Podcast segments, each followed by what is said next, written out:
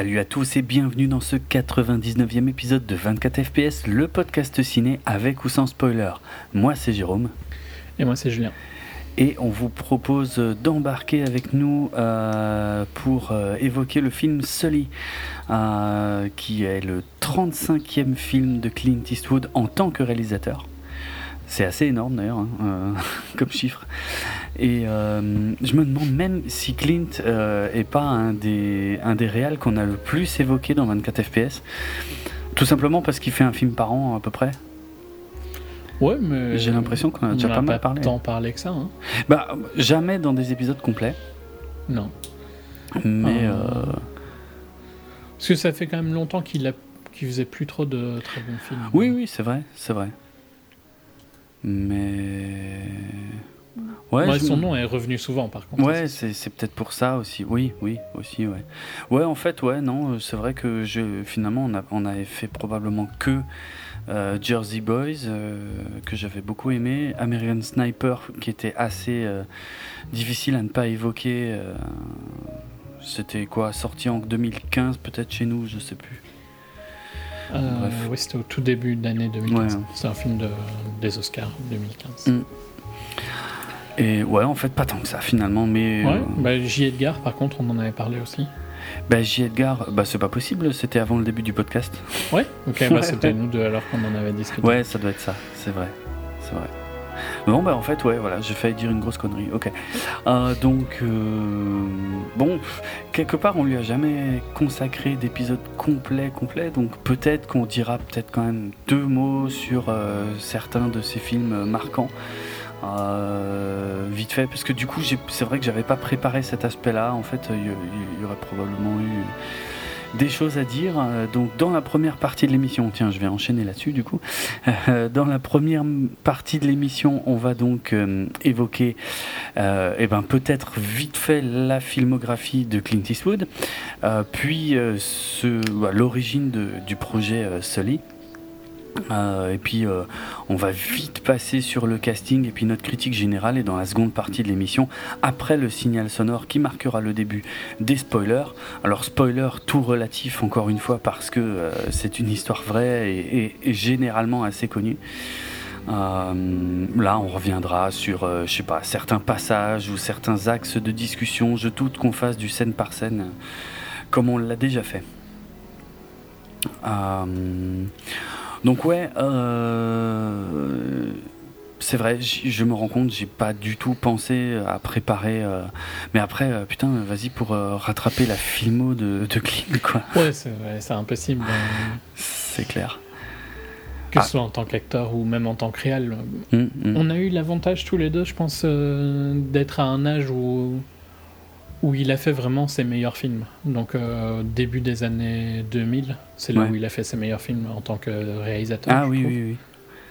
Euh, Mais les- en fait, le problème, c'est que ceux qu'il a fait avant, j'en ai vu quelques-uns, mais je m'en souviens pas. Si, non, et il y en a quand même un qui est super important, c'est A Perfect World en 93, Un monde parfait. Je je trouve que c'est un film extraordinaire et euh, c'est de, de très très loin l'un de mes films préférés de réaliser et interprété, bien qu'il soit pas dans le rôle principal, euh, par Clint Eastwood. ah, mais il y a aussi euh, Unforgiven, juste avant, avec euh, Ouais. réalisé aussi interprété avec Clint Eastwood, un excellent western moderne. Et Unforgiven Euh. que j'ai pas vu depuis tellement longtemps que je, je n'en ai quasiment aucun souvenir, ce qui est euh, un scandale absolu, je le reconnais. Mais je trouve que vers euh, avec Mystic River, je dirais, en 2003, Ouais. il y a eu une, euh, un nouveau style de réalisation Ah ouais, ouais, ouais, vraiment. dans son dans sa carrière. Et euh, bon, Million Dollar Baby a assez mal vieilli, mais c'était sympa quand il est sorti. Moi, j'avais j'avais bien aimé à la sortie. Je m'en souviens Maintenant, pas bien non plus. bien. Ouais. Puis il y a les deux sur la guerre du Vietnam. Non. C'est euh, la guerre, la deuxième guerre mondiale. Pardon. Ouais, ouais. Flag of Our. Fathers et Letters from Iwo Jima. Ouais, qui s'appelle Euh. euh, Mémoire de nos pères et Lettres d'Iwo Jima. Ah, ça, c'est un diptyque que j'adore. hein. Bon, je j'accroche un peu moins à Lettres d'Iwo Jima qui euh, je sais pas, euh, qui m'a moins touché peut-être, qui est un peu plus romancé. Mais ou oui, mais c'est aussi parce qu'on est sur l'autre euh, front, Oui. quoi. Clairement, clairement. Mais les. Qui mais- est- qu'on connaît moins, nous. Mais ça, je fait. trouve que les deux sont excellents. Ouais, ouais, les deux sont très bons et fonctionnent assez bien ensemble. euh, Enfin, c'était le but d'ailleurs, hein, de montrer les deux côtés d'une même bataille. Euh, et puis, Mémoire de nos pères, enfin, le message du film, c'est. euh, moi, je le trouve tellement plus puissant que, que Le Soldat Ryan, par exemple. Euh, Je parle vraiment du message qu'il véhicule. hein, donc, ouais, ouais, grand, grand film. Et puis il y a The Changeling en 2008. Ouais, Euh. j'avais vu au ciné, j'avais euh, bien aimé. Hum, Moi, déjà moins, mais bon, Ouais. je suis pas très fan de l'actrice principale. non. Angelina Jolie, ouais, l'échange hein, en VF. Ouais, je sais pas. Gran Torino. Ça non, vas-y. Moi, ça m'avait bien tenu en haleine, en fait, cette histoire de, de- d'échange de gosses. euh, surtout que c'était une histoire vraie. C'était un peu, euh, d'ailleurs, avec. euh, à partir de Mémoire de nos pères, euh, il commence tout doucement à glisser euh, presque systématiquement. euh, vers, vers les faits réels, quoi. Vers l'histoire des États-Unis vue sous différents angles. Mhm. Avec effectivement une, ouais, une exception sur Gran Torino, mais quelle exception Euh, très très bon, Gran Torino. Quel film extraordinaire, franchement, c'était... pff, euh, c'était tellement génial. Enfin, je dire, déjà moi, j'ai kiffé parce que je retrouvais euh, son personnage de Harry Callahan, en plus, ce qui n'est pas du tout comment dire, une coïncidence, hein, parce qu'il me semble que le, début du projet Gran Torino était justement de, dépeindre l'inspecteur Harry euh, à la retraite. Puis après, ça a un peu évolué, mais bon, quand tu vois le perso, c'est quand même très inspecteur Harry. Mais voilà, après, il y a autre chose, quoi. Il y a un message, il y a un personnage extraordinaire. Il y a euh, une réale, une mise en scène, une interprétation, enfin, un, un contexte géopolitique. Il y a tellement de choses dans ce film. C'est euh, c'est extra. C'est vraiment Mm. extra. Très très bon. Ouais. Tout à fait d'accord. Par contre, après, plus dur. hein. Invictus, moi je suis pas super fan avec euh, Matt Damon et Morgan Freeman. Alors, je, celui-là, je, je l'ai raté, en fait. Euh, dans le sens où je comptais aller le voir au Cinoche, et puis j'ai laissé passer le truc, et, et puis j'ai jamais rattrapé depuis. Donc, euh, pour être franc, je sais pas. Le, le, ça m'a l'air bien, mais je sais pas. Il y a des. De tête, il me semble que l'accent de Matt Damon m'énervait un peu. Ah, d'accord. Je sais pas, c'était c'était beaucoup plus facile comme Ouais. film. Et je trouve que ça va être le, un peu le- l'enchaînement. hein, là. euh, en 2010, encore avec Matt Damon. Ouais, alors Hereafter, il faut que je retrouve le titre français, c'était Au-delà, ouais. Euh, ce qui commençait en Thaïlande ou quoi, Ouais, mais c'était une histoire bizarre, en fait. C'était, c'était le. pendant le tsunami. Enfin, Voilà. c'était trois, trois, trois histoires Ouais, qui se ça. mélangeaient. Il y avait trois la histoires. crash. euh. Non, moi j'avais pas, j'avais pas aimé non Ouais, j'avais, j'avais, pas détesté. Euh, je m'étais un peu laissé porter par le film, mais euh, voilà, gentiment, on va dire. Mais une fois que c'était fini, euh, c'était ouais, ok, sans plus, et puis je l'ai vite oublié. J. Edgar, 2011. Ouais. Là c'était carrément mauvais. hein. Ah, c'est pareil. Moi, je suis plus nuancé. En fait, j'ai j'ai bien aimé, mais je reconnais d'innombrables défauts au film, euh, notamment. Bah, déjà euh, visuellement parlant, c'est inacceptable. Il y avait, ouais, bon, y ouais, ouais. Ces, ces histoires de maquillage vieillissant là, c'était dégueulasse. C'est vrai que c'était catastrophique. Et le problème, c'est que ça gâche tout le reste parce Ouais, que je pense que derrière ce côté visuellement euh, inacceptable, Mm. il y a un film moyen, quoi, tu vois, acceptable mais moyen, Ouais, c'est ça. euh, qui aurait pu être intéressant parce que le personnage de J. Edgar est pas super connu et que euh, il est fascinant pour le coup. à fond, c'est un personnage extraordinaire, je trouve. Ouais. Et je trouve que pour le coup, il le rend même pas super intéressant. En fait, il est Mm. trop facile de faire un film excellent sur J. Edgar pour qu'on ait eu droit à ça, quoi. Ouais, ouais, je suis assez non, d'accord. trouve vraiment et que, que, franchement, il y a, y a personne de potable en plus. hein. Parce que Leonardo est, est médiocre, euh, c'est un de ses pires rôles euh, de tous les temps, je trouve. Mhm. En grande partie à cause du maquillage, hein, mais bon. Euh, bon, il y a Armie Hammer qui, ne, sait toujours, ne savait pas jouer à ce moment-là, elle ne sait toujours pas jouer Ouais, maintenant. clairement. Euh, Naomi Watts qui faisait ce qu'elle pouvait, mais c'était pas, Ouais, top. c'était bizarre, ouais. ouais, ouais. Et, euh, il y avait Josh Lucas qui jouait Charles Lindbergh, mais pareil, c'était, il avait pas la carrure pour jouer hein, Lindbergh. Mhm. Euh, non, non, J. Edgar. euh, Non, c'est Enfin, vrai. pour moi, là, c'est- c'est c'est un enchaînement de trois films qui sont quand même vraiment de moyens à médiocres. quoi. Ouais. Euh, qui fait que je n'ai jamais été voir euh, Jersey Boys, Ah, Jersey Boys. quand même euh, trois ans après, en 2014. Oui, c'est vrai en fait. Mais moi j'avais adoré. C'était. Euh, J'ignorais que c'était l'adaptation d'une comédie musicale quand j'avais été le voir. Euh, j'avais vraiment été le voir pour le principe, genre c'est un Clint Eastwood, je vais le voir, je sais même pas de quoi ça parle. Et puis, euh, je, ouais, je sais pas, c'était sympa, c'était mignon, c'était. euh, Il y avait de belles chansons, euh, euh, c'était. C'est assez différent hein, de, de, de ce qu'il avait fait avant, mais euh, je me suis complètement laissé porter. euh, je connaissais pas du tout l'histoire de ce groupe, et puis quand ça parle de musique, c'est vrai que je suis un peu plus. euh, je me laisse euh, beaucoup plus facilement attraper par euh, l'histoire, du coup. Mm. Mais vraiment. euh, j'avais vraiment adoré, mais je reconnais que ça reste un film assez mineur hein, dans, sa, dans sa filmo. Ok. Et donc, la même année, en 2014, American Sniper. Ouais. Que moi, j'avais bien aimé. hein. Je trouve que Bradley Cooper était bien. Toi, je pense que c'était plus nuancé. Ouais, je, il me semble, j'ai pas du tout relu ou réfléchi de nouveau à ce que j'avais pensé de ce film, mais il me semble, moi il me semble que c'était un film assez moyen, euh, qui n'existait quasiment que par les, les, les- De ce qui s'est passé dans la réalité. quoi. Ouais, c'est ça, les scandales qu'il y a eu, les trucs comme ça, quoi. Et le film m'avait gêné parce que finalement, il était, euh, il était pas si fou que ça. Euh, il faisait aussi l'impasse sur des choses un peu bizarres. Enfin, il prenait quelques libertés avec la réalité qui m'avait pas non plus euh, beaucoup plu. Et puis son succès est juste. euh, Enfin, bon, c'est aux États-Unis quasiment uniquement, hein, ce succès Mhm. dingue, dingue, mais vraiment dingue, hein, euh, pour le coup. C'est un box-office complètement taré, quoi, mais. C'était vraiment. C'était pas du tout lié au film, quoi. Je trouve c'était lié euh, uniquement à un contexte Un géopolitique. timing particulièrement timing, c'est ça, euh, ouais. favorable. Donc, Mais euh, moi, j'avais quand même bien aimé la tension dans le film et tout ça. Je trouve que Bradley jouait bien. il y avait, ouais, il y avait quelques bons passages, c'est vrai, c'est vrai. Et il y avait des, des belles scènes de ça. Il y avait aussi encore une fois euh, du maquillage atroce avec le bébé, le faux bébé. Ah oui, c'est vrai qu'il y avait cette histoire de bébé. ouais. Euh, Bon, c'est sûr que après ça m'avait fait rire parce que je me rappelle que pendant ma séance, il y a des gens qui sont sortis, genre qui devaient trouver le film trop patriotique ou un truc du style. Ah ouais. C'était quand même des jeunes. hein. Hmm. Euh, ça s'appelle American Sniper. hein. Bah, Euh, ouais. Réfléchis deux secondes avant d'aller prendre ta place. C'est clair. J'ai j'ai pas trop de problème avec euh, des films comme ça patriotiques. Il y avait la, le même, la même critique dans 13 Hours de Mhm. Bay. C'était de Bay. Ouais, Michael Bay, ouais, ouais.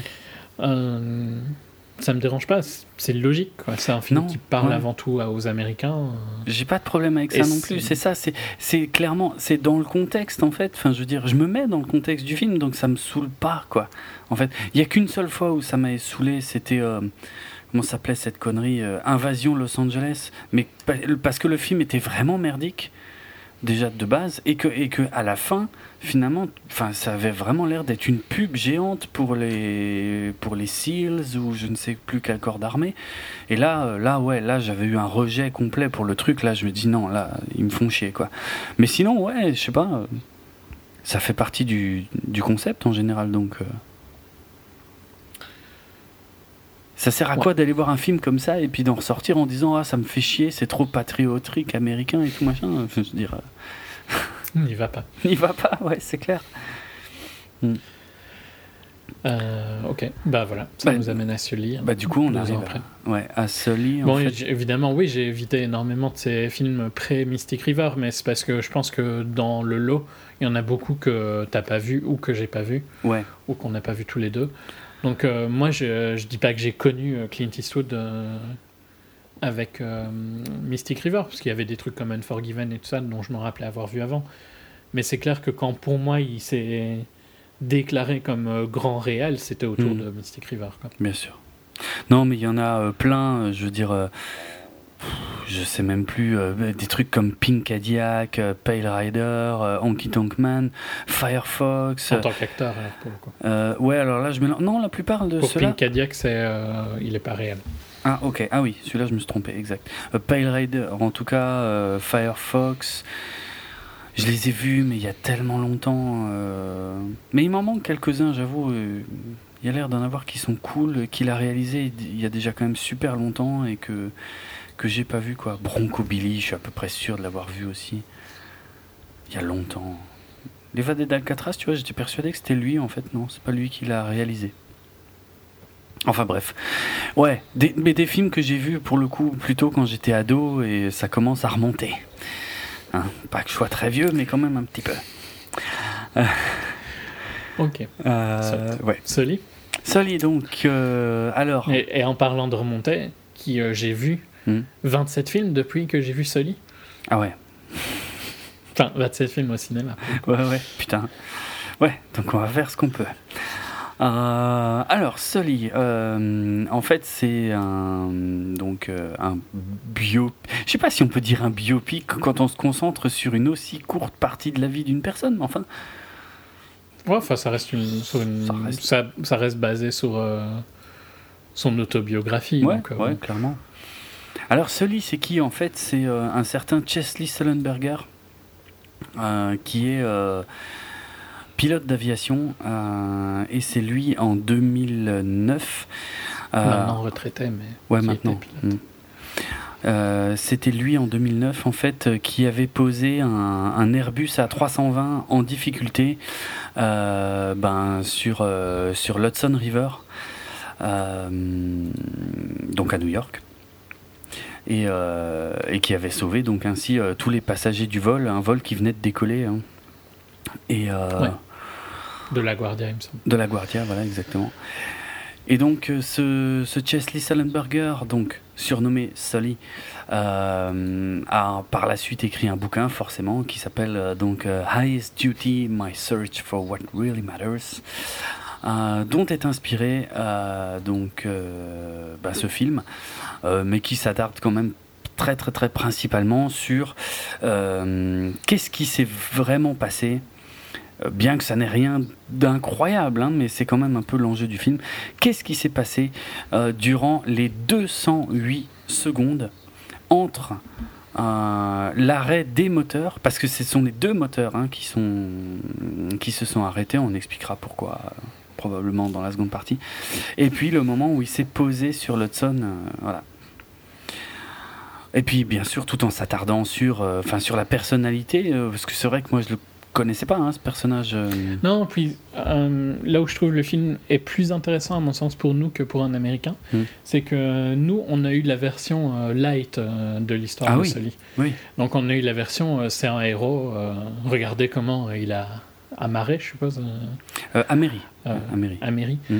Euh, L'avion sur la Hudson, Ouais. c'est incroyable. Ouais. Et puis voilà, quoi. L'histoire, c'était fini pour nous. Ça a duré deux jours. Ouais, c'est impressionnant, c'est cool. Aux US, ils ont eu tout un processus de qui est classique de destruction de héros et tout ça, Mhm. et que je trouve euh, intéressant qu'on, pour nous, tu vois, je trouve qu'on apprend plus sur l'histoire de Sully qu'à mon avis l'américain moyen. Ah, clairement. Ah ouais, ouais, c'est clair et net. Parce que à l'origine du projet, c'est-à-dire moi, euh, quand j'avais entendu que Eastwood faisait un film sur, euh, bah, sur le mec qui a posé l'avion euh, sur l'Hudson, je me disais, putain, est-ce qu'il y a vraiment de quoi faire un film là-dessus, quoi? Je veux dire, on sait tous comment ça finit. Donc, c'est bon, quoi. Et au final, il le fait. Alors déjà, il le fait bien. Mais en plus, euh, c'est vrai qu'il y a un peu autre chose à raconter. Rien d'incroyablement inédit ou de parce que ce sont des choses finalement assez logiques qui, sont dans le film et assez simples. hein. C'est simple, je pense que c'est un mot qui va beaucoup revenir. Mais euh, mais ouais, ça, en fait, ouais, je trouve que ça valait le coup. C'est vrai, c'est vrai, parce que euh, ouais, quelque part le film va plus loin. Il va traiter de de, de, de l'image du héros finalement, du concept de héros Ouais, ouais, tout à fait. dans l'imaginaire américain. Et, euh, et, et- et en plus, la façon dont c'est vécu. C'est là où il est intéressant, de toute façon. Ouais. Après, euh, c'est pas pour critiquer les scènes qui sont plus euh, action, parce qu'elles fonctionnent super bien. Ah, ouais. Et. euh, Bon, toi, en plus, ça doit fonctionner encore plus. Eh ben oui. Mais il y a, y, a y a des moments qui, je trouve, fonctionnent euh, à, à merveille. C'est Ouais, ouais. tous ces moments où tu te rends compte qu'ils font un boulot, en fait. Euh, Tu vois, genre, euh, c'est des petits dialogues entre lui et euh, Aaron Eckhart. Ouais. Euh, genre quand il dit euh, My plane ou des trucs comme ça. Mhm. Ou bien euh, le chant des, des stewards et des stewardesses. Il y a peut-être que des stewardesses, mais bon, je suis plus sûr. Je crois, ouais. Ouais. Où il, il- elle leur répète, je sais plus exactement ce qu'elle leur répète, mais c'est genre head down, euh, brace. Ah oui, euh, brace, brace, brace, head down, euh, stay down. Et je trouve que c'est ça, ça, ça, ça ancre le film dans le réel en fait, Ouais. ces scènes-là. Ouais, ouais, Parce que tu sens vraiment le professionnalisme.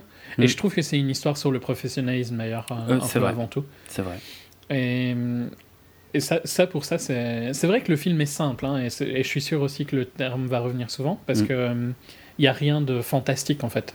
C'est juste une très bonne histoire, simple, sur des gens qui font leur boulot et qui font leur boulot bien. Ouais, c'est ça. Euh, c'est un peu la version sobre d'un truc comme Deepwater, hein, dans un sens. Euh, ouais, ouais, totalement. Où tu as des gens qui, euh, qui font vraiment ce qu'ils sont censés faire, quoi, sans Ouais. penser à eux avant tout. C'est ça. Non Très intéressant. Après, tout, tout, la, tout, le, tout l'autre côté de l'investigation et tout ça, j'ai trouvé ça. C'était une bonne idée parce que ça remplit le film en fait. hein. Sans ça. ça, il manquerait quelque chose. Euh, Ouais. C'est vrai que l'histoire est assez, assez simple. Mais voilà, ça, fonctionne bien. On va en parler, ouais, ouais, mais en tout cas, c'est ça. Il, fallait bien un angle. Justement, c'était précisément peut-être la question que je me posais il y a, il quelques temps quand j'avais entendu parler du projet. Je me disais, ok, le mec, euh, bah, il pose l'avion, et alors Est-ce que. Voilà. Où est l'intérêt de faire un film? Et justement, il faut un angle, et l'angle, il l'a trouvé. Alors, ça plaît pas à tout le monde, on en reparlera, mais, euh, mais il marche bien, en fait, dans le film, vraiment.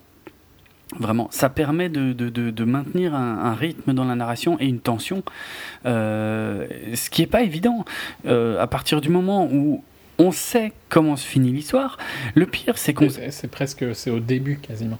Eh, Ouais, ouais, c'est ça. Et puis, on, et le, mais le- euh, moi, je trouve le plus dingue, ce qui a bien marché en plus chez moi, c'est que non seulement je sais comment ça finit, mais en plus je sais que ça se finit bien.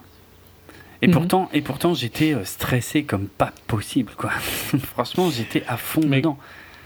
Bon. Il y a une scène euh, plus tard dans le film avec des simulateurs où je trouve que tu es sur le bord de ton Oui, siège oui. en attendant les résultats. Tout- tout- totalement, ouais, entièrement d'accord. C'est ça, c'est ça qui est génial, c'est que même quand on est parti, euh, sorti complètement de, ouais, ce qu'on pourrait appeler les scènes d'action, la tension, elle, elle reste quoi. Et, euh, Mhm. et c'est vraiment classe, c'est vraiment bien.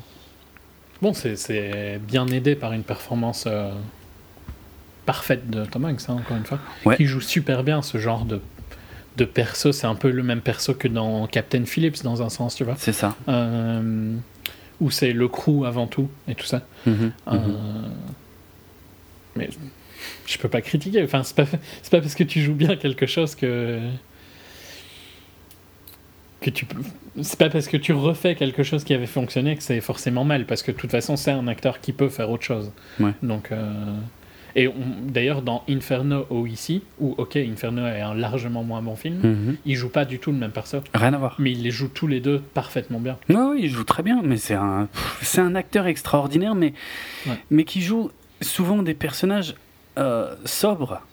Ouais.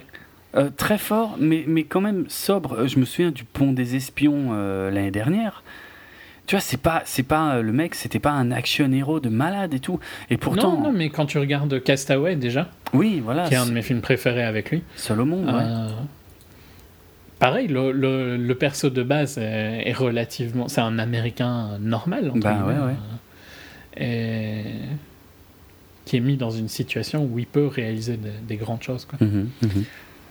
C'est un rôle qui lui va bien, mais Ouais, chaque fois, je trouve qu'il y a des nuances quand même en fonction. de- Ouais, c'est ça, c'est pas toujours le même. euh, yeah, il- Franchement. C'est le même template, mais il arrive à le, le rendre original à chaque Ouais, fois. ouais. Alors j'ai deux, C'est spécial. Deux anecdotes d'ailleurs par rapport à ce que tu as mentionné. La première, c'est que Captain Phillips, euh, donc qu'on avait déjà évoqué dans 24 FPS, hein, je sais plus euh, quand exactement, euh, c'est une histoire qui s'est également déroulée en 2009. Donc en fait, Tom Hanks joue deux rôles de deux professionnels qui ont en quelque sorte sauvé des gens en 2009 dans des biopics. Ça, c'est assez notable. Et le, deuxième truc que je voulais dire, c'est que le, Tom Hanks a rencontré le véritable Sully, parce que Sully était quand même assez proche de la production euh, du film. Euh, euh, bah, pour, pour vérifier divers éléments, pour apporter voilà ses conseils et tout. Et en tout cas, il y a eu vraiment une rencontre entre les deux qui a duré une demi-journée.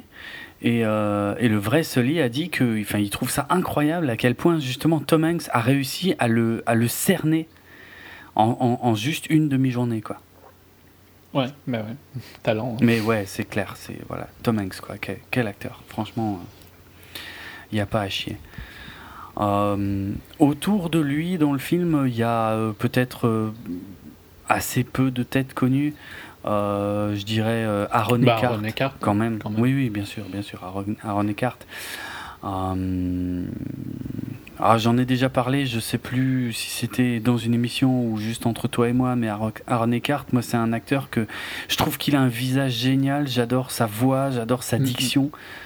Et pourtant, et pourtant, à part dans The Dark Knight, je l'ai rarement vu dans des bons trucs, quoi, et ça me, ça m'embête. Euh, il était super cool dans Thank You for Smoking. Ouais, il y a ah, une dizaine d'années.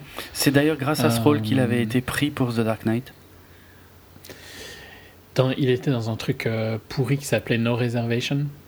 Ça, ça me dit rien. Euh, avec euh, Catherine Zeta-Jones, où il jouait un chef un peu, un peu fou. Hmm, d'accord. sinon, dans. Mais c'est vrai que c'est un acteur qui mérite mieux quoi, que ce qu'on lui donne. Franchement, je sais pas, j'ai l'impression qu'il y a un vrai talent. Enfin, je veux dire. Ouais. Je sais pas. Bon, ouais, je parlerai pas du Black Dahlia parce que là c'était le film qui posait problème. Euh... J'ai pas tout vu non plus, mais. Ouais, bon non, bah. Il est... Enfin, moi c'est un acteur que j'aime bien. Je l'aime bien mm. déjà dans dans Frasier, euh, la, série, mais qui est vraiment pas du tout connue en Europe pour le coup. Ouais. Euh, avec euh, Kelsey Grammer. Mm-hmm. Spin-off de Cheers. où il jouait quelques. Il était dans quelques épisodes. Ouais où il jouait un peu un perso parce qu'il a, il a une bonne tête pour jouer un, un, type de personne en particulier hein. D'ailleurs ici pas du tout, c'est pas du tout son rôle typique pour le coup. Il est beaucoup plus euh, introverti et tout ça. Ouais, c'est pas mal. Euh, bah, il était dans Olympus Has Fallen aussi et London Has Fallen. Il joue le président dans ces trucs-là. Ah, c'est le président. Ah oui, c'est vrai. Putain, je les ai pas vus, hein, donc. Euh. C'est Butler qui joue le. Ah oui je sais pas, garde du corps. Garde du corps. Super humain. Ah, je les regarderai peut-être un jour quand même, ça a l'air bien fun. Euh, ouais, j'avais préféré London Has Fallen euh, de, de Olympus Has Fallen, c'était vraiment très mauvais. Mhm. London, c'était très mauvais, mais un peu plus assumé, j'avais trouvé. Ok. Soit. Euh, c'est vrai que sinon, par contre, le reste du cast, pas super connu. Hein. Laura Linney qui joue l'épouse de, de, de euh, qu'on avait vu bah, moi, notamment dans Mystic River. Ouais, voilà, dans Mystic River, dans Love Actually, mais franchement, à part ça, euh, si apparemment dans Truman Show, mais. Moi, je l'ai vu ce week-end dans euh, Nocturnal Animals, mais c'est un petit rôle. Bon, c'est une actrice quand même qui tourne, hein, mais mhm. voilà. Ah, elle était dans Mr. Holmes aussi. Et, et, elle était dans Les Tortues Ninja 2. Putain. Dans Mr. Holmes, pour moi, elle jouait la mère du, du petit. Ça doit être ça, franchement, je m'en souviens pas. Euh, quasi sûr. Elle a une voix particulière en fait. Donc je la reconnais plus à sa voix que, que, à, son, que à son visage. D'accord. Euh, Anna Gunn de Breaking Bad. Alors j'avais juste une anecdote sur Laura Linney, autant la dire maintenant, parce qu'elle joue la, donc la femme de Sully, et, mais en fait il ne, elle n'a tourné aucune scène avec euh, Tom Hanks. Euh, ils n'ont jamais été présents sur le set ensemble, tout simplement parce que bah, leur scène c'est au téléphone. mais par contre, j'ai lu une autre anecdote qui dit que ils étaient vraiment au téléphone pour le tournage de ces scènes en fait. Ok. Sincèrement, je trouve pas que ce soit le meilleur perso de ce livre. Non, non, c'est sûr, mais elle a pas. Ouais. Elle n'a pas un rôle facile, hein, non. ce qui elle est un peu chiante. Euh,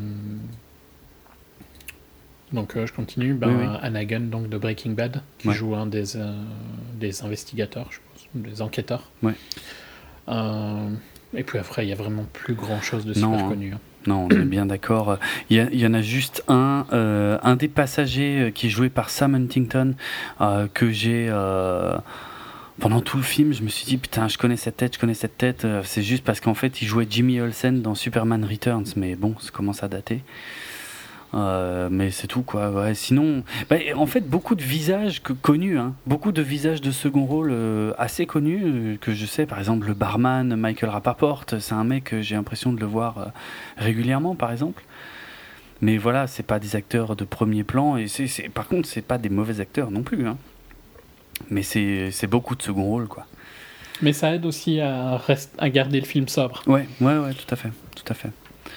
Euh, je pense que l'apparition de Katie Couric dans son propre rôle euh, ne touchera pas grand monde de ce côté-là de, l'Atlantique, euh, puisqu'elle est euh, entre autres connue pour être la présentatrice de 60 hum, Minutes, donc 60 minutes. Et elle avait interviewé le véritable Sully, et là, elle reprend son rôle, enfin son rôle. Euh, elle joue son propre rôle plutôt pour euh, une recréation, le temps d'une scène de cette interview dans, dans 60 minutes de, de Sully. Et tant qu'on est dans ce Je vais juste corriger, c'est elle est correspondante hein, sur 60 minutes. Mais par contre, elle ah, était co-host de Today et de CBS Evening News. C'est une présentatrice ultra importante. C'était parce qu'elle est moins à la TV qu'avant, mhm. mais c'était une des présentatrices les plus importantes. Euh. Ce serait comme si tu connaissais pas Claire Chazal, quoi. Ah, d'accord, ok. Mais je la euh, connaissais pas. Je sais pas, ou euh, Pierre Pernaud, quoi, tu vois. Non, non, mais je veux dire pour un Américain. Oui, oui, ça, ça, donne, ça ancre le film dans la réalité. D'accord, d'accord. Et c'est pas, c'est une journaliste assez intéressante. Hein. c'est notamment, mhm. tu tu t'en rappelles peut-être, mais c'est elle qui avait demandé à Sarah Palin en un peu en hors interview, quoi, tu mm. vois, mais ça tournait toujours. Et euh, elle a posé une question à Sarah Palin de quels journaux est-ce qu'elle lisait pour euh, rester au courant des news mondiales, tu vois, tout ça. Sarah Palin avait répondu très intelligemment All of them. Excellent. Ah oui, Et donc, euh, Bien sûr, mais oui. Oui, voilà, tous. Et c'est une journaliste un petit peu engagée. Quoi. Trump a jamais voulu faire d'interview avec elle, justement. Ah ouais, d'accord. Elle a un podcast assez intéressant, d'ailleurs, qui s'appelle euh, Cathy Couric. Ok. Très bonne journaliste. Hein. mais voilà. C'était pour euh, replacer un peu. Mhm. Ok. Et puis, bah, dans le même ordre d'idée, autant le placer tout de suite aussi. Il y a un. comment un.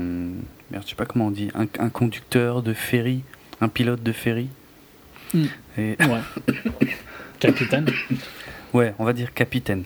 Et excusez-moi pour cette toux qui se, risque de se reproduire durant cet épisode. Euh, ouais, on va dire un capitaine de ferry qui, apparaît dans le film euh, sur quelques plans.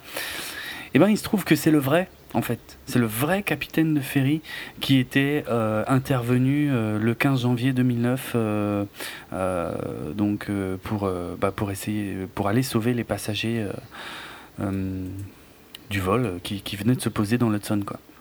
Donc il joue son propre rôle. Voilà, c'est un petit. Vincent Lombardi.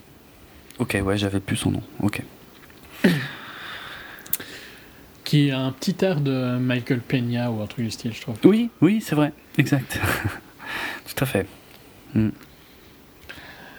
Euh, ok. Bah ouais, on a les principaux là. Hein. Je pense. Hein. De toute façon, le le tournage du film, globalement, euh, bon, s'est déroulé euh, en partie à New York, euh, sur les véritables lieux, donc autant aussi bien dans le véritable hôtel que sur, enfin près de, sur les berges de l'Hudson, là où où l'amérissage a vraiment eu lieu, et puis aussi en partie à Atlanta, donc qui, font passer pour pour New York, mais bon, c'est essentiellement des décors intérieurs, donc ça change pas grand chose.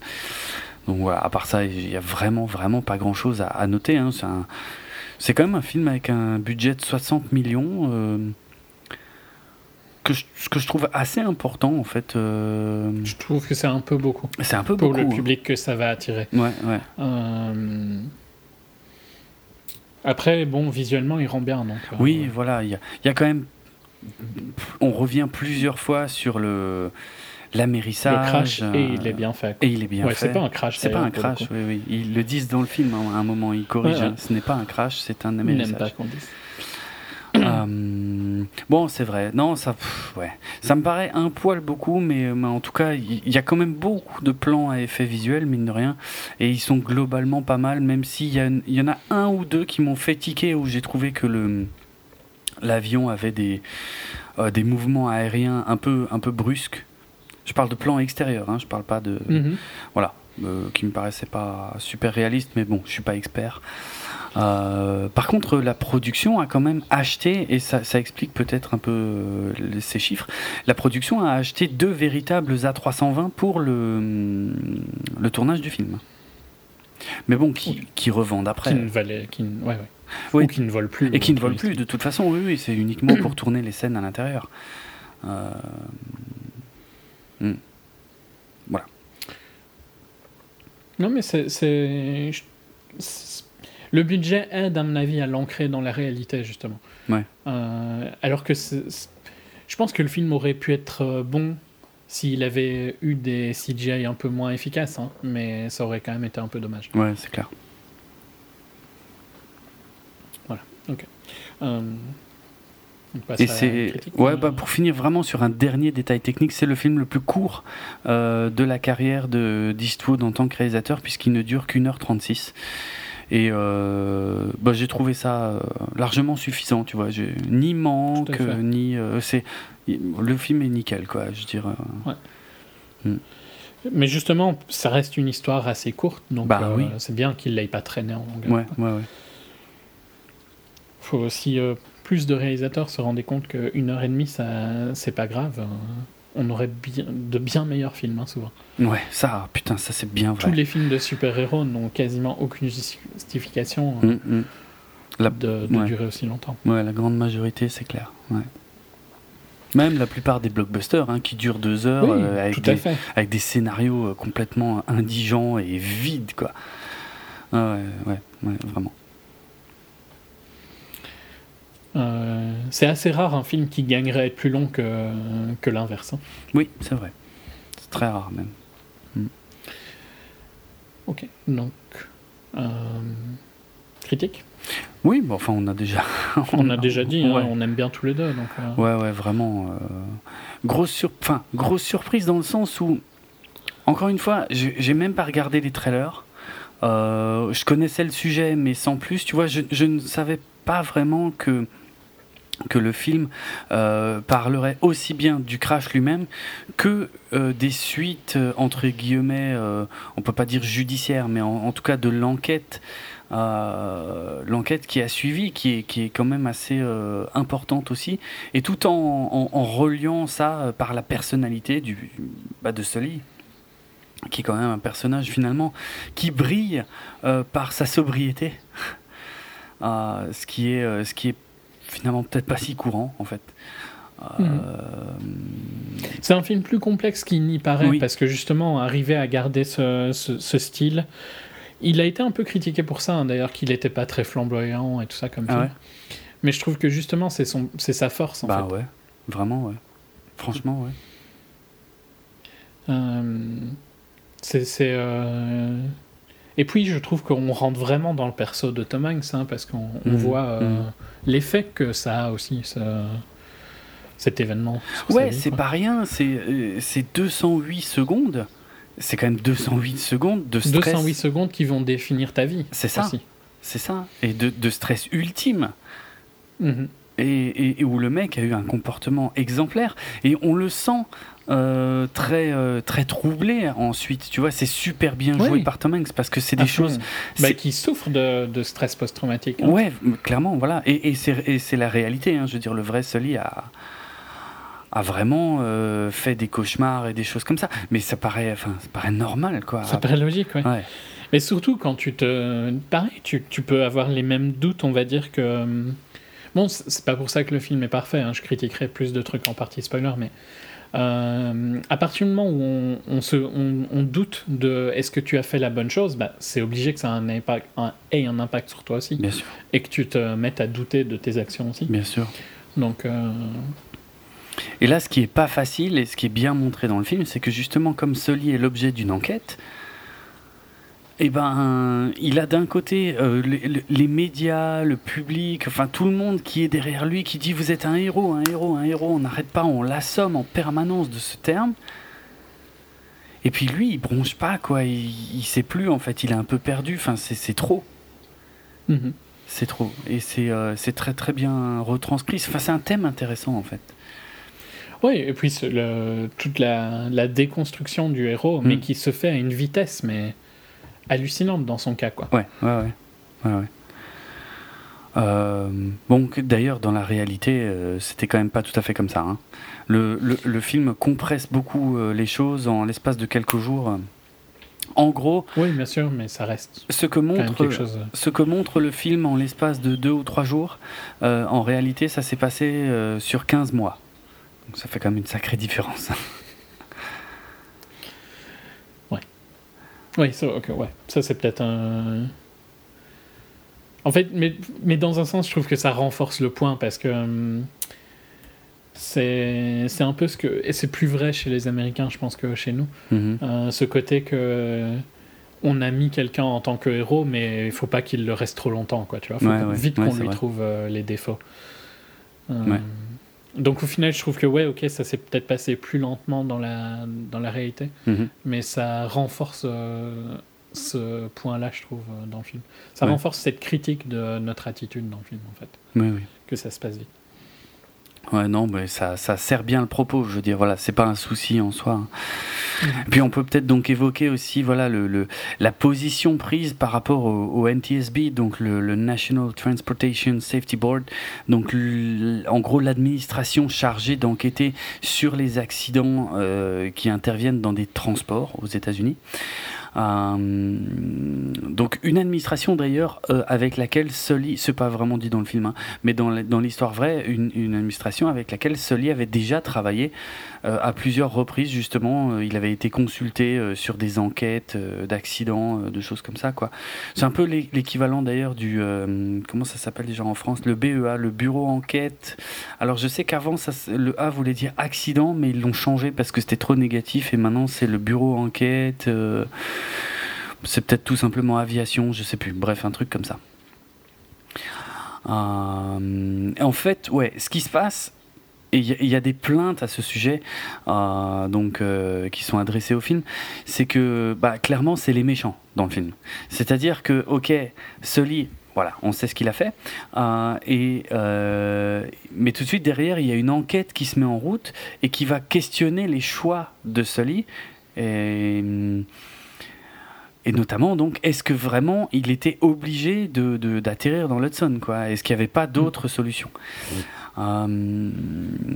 Et c'est vrai qu'en regardant le film, tu te dis, c'est vraiment des connards, quoi. C'est vraiment Ouais. des putains de fils de pute de le Mais surtout qu'ils ont vraiment une attitude assez lourde, quoi. Voilà, c'est ça, Où c'est ça. Il n'y a, il y a pas de, il y a aucun respect pour ce lit. C'est directement, euh, Ouais, ouais. c'est de ta faute. euh, C'est c'est un peu, euh, c'est trop manichéen. C'est tout est Oui. blanc chez ce lit et tout est, enfin, Ouais, ils sont franchement, ils sont vraiment trop administratifs euh, Mm. dans le film, et c'est clairement pas euh, ça. Par contre, c'est pas c'est pas la réalité du tout. hein. Euh, ils étaient de loin pas aussi virulents envers Sully que que ce qui est montré dans le film. L'enquête qui a été menée, en fait, c'est c'est un truc de routine, c'est c'est une procédure tout à fait standard euh, à laquelle euh, Sully s'est prêté euh, sans le moindre problème, même s'il y a eu quelques Ouais, quelques, quelques passages intéressants qui sont montrés dans le film, hein, euh, donc euh, qui ont permis de mettre en lumière, voilà, euh, ouais, certaines choses dont on avait peut-être tendance à ne pas tenir compte dans ce genre d'enquête, mais mais d'une manière générale, dans la vraie vie, c'est pas des méchants. Et globalement, euh, ils sont pas du tout contents de la façon dont ils sont montrés dans le dans le film.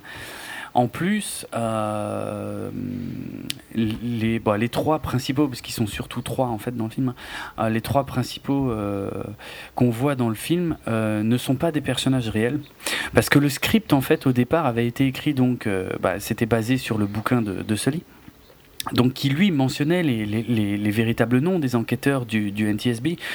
Euh, et, c'est Sully, le vrai Sully, qui a demandé à ce que le script soit modifié et à ce que, en tout cas, à ce que leur nom soit changé pour le film, parce que vraiment, euh, la façon dont ils sont euh, décrits dans le film est, vraiment atroce. Enfin, tu as, juste envie de les défoncer, c'est vrai, hein, quand tu vois le film. Mm-hmm. Donc. Et, puis la justification de ça, c'était pour euh, justement pour trouver un angle. En fait, il fallait bien un antagoniste, il fallait bien quelqu'un qui remette en question ce qui s'est passé. Euh, quelque part, le but c'est de faire encore plus ressortir en fait ce qu'a fait Soli. Mais c'est vraiment un angle d'approche euh, qui est propre au cinéma et qui là pour le coup, mais c'est reconnu hein, que bah, que ça ne, voilà, ça ne décrit pas du tout la réalité du NTSB, en tout cas dans cette affaire. C'est un peu une critique euh, de la part de Eastwood envers le gouvernement en général, vu qu'il n'aime pas le gouvernement. C'est vrai, c'est vrai. Mm, tout à fait. Euh, bon, ça, c'est pas les facettes d'Eastwood les plus intéressantes, hein, je pense. Ouais, ça dépend. Moi, j'aime bien son côté anticonformiste. Je veux dire, euh, ces choix politiques, euh, je m'en fous quoi quelque part parce que je trouve pas qu'ils se sentent. Enfin, ça dépend. Ça dépend ce que tu cherches. Tu vois, il y en a, euh, si ça se trouve, euh, qui vont voir dans, dans l'inspecteur Harry un espèce de, de de, limite de, nazisme d'extrême droite et, et, Eastwood n'est pas du tout d'extrême droite hein, je tiens à préciser il, est, il est clairement de droite ouais c'est son droit hein, franchement il n'y a pas de souci mais euh, chacun y voit ce qu'il veut et je, trouve que son cinéma a toujours navigué quand même euh, euh, dans plusieurs domaines. Enfin, il est quand on regarde souvent les personnages, alors bien sûr, si tu regardes American Ouais, American Sniper, là tu te dis, ah ouais, il est de droite à mort et tout, ok, pas de problème. Mais... Il est très critique des guerres, hein, pour le coup. Mais voilà, voilà, il y a ça, il est quand même très critique de, de, de ouais, euh, comme tu le disais, du gouvernement, de certaines administrations, euh, de choses comme ça. Enfin, quand tu regardes, euh, quand tu regardes Un Monde Parfait, ah, les flics, c'est pas brillant, brillant. Hein. Et c'est vraiment pas du côté des flics. voilà, c'est un exemple mhm. parmi d'autres. Donc, donc tu peux, en fait, en fonction de ce que tu vas aller piocher dans sa filmo, tu vas pouvoir prouver peut-être certaines choses. Mais je trouve, moi, qu'il a justement entretenu en fait un peu tous les côtés du truc et, euh, qu'il reste suffisamment critique euh, à l'égard de son pays euh, pour ne pas être taxé de, voilà de quelqu'un qui est juste de droite et très très conservateur et très chiant et très con. Mais il n'est pas du tout ça vu qu'il est libertarien. Voilà, c'est ça. Mais il est. C'est pas. Bah c'est ça. Bah, voilà, moi t'as tout Libertarien, c'est pas à droite, donc.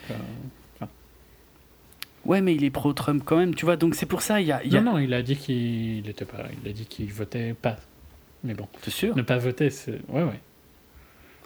Ouais. Il y a eu par contre des moments où il a, il a eu discuté avec Trump, mais officiellement, en principe, il, il ne votait pas. Ah, ok. Peut-être que j'ai pas suivi ça d'assez près, alors d'accord. Mais en même temps, quelque part, je m'en fous. Mais dans, dans, un sens, en fait, c'est pas le sujet du film, mmh, non. C'est pas le sujet du podcast, mais le côté. Euh, anticonformiste de Trump et forcément parle plus à un libertarien qu'autre chose. Ah, ah, vu comme ça, j'avais pas pensé sous cet angle-là, d'accord, peut-être. Mais en tout cas, son cinéma ne me paraît pas politique. Je trouve pas trop. Non, mais, mais par contre, ça, si, un petit peu quand même, tu vois. mais enfin, est-ce que c'est pour le cinéma ou est-ce que c'est pour politique quand il met le NTSB dans cette, sous cette forme-là? Mais c'est pas très grave, hein. parce que le film avait besoin d'un antagoniste. C'est juste que ça aurait pu être fait un petit peu plus finement, quoi. Et en fait, je trouve surtout que ça pose problème par rapport à des réactions plus tard dans le film, mais j'en parlerai en spoiler, ça. Ok. En tout cas, vraiment, si, si je devais. Euh, donc, je m'éloigne complètement du, du, sujet politique. Vraiment, si je devais trouver un petit défaut au film, je dirais que.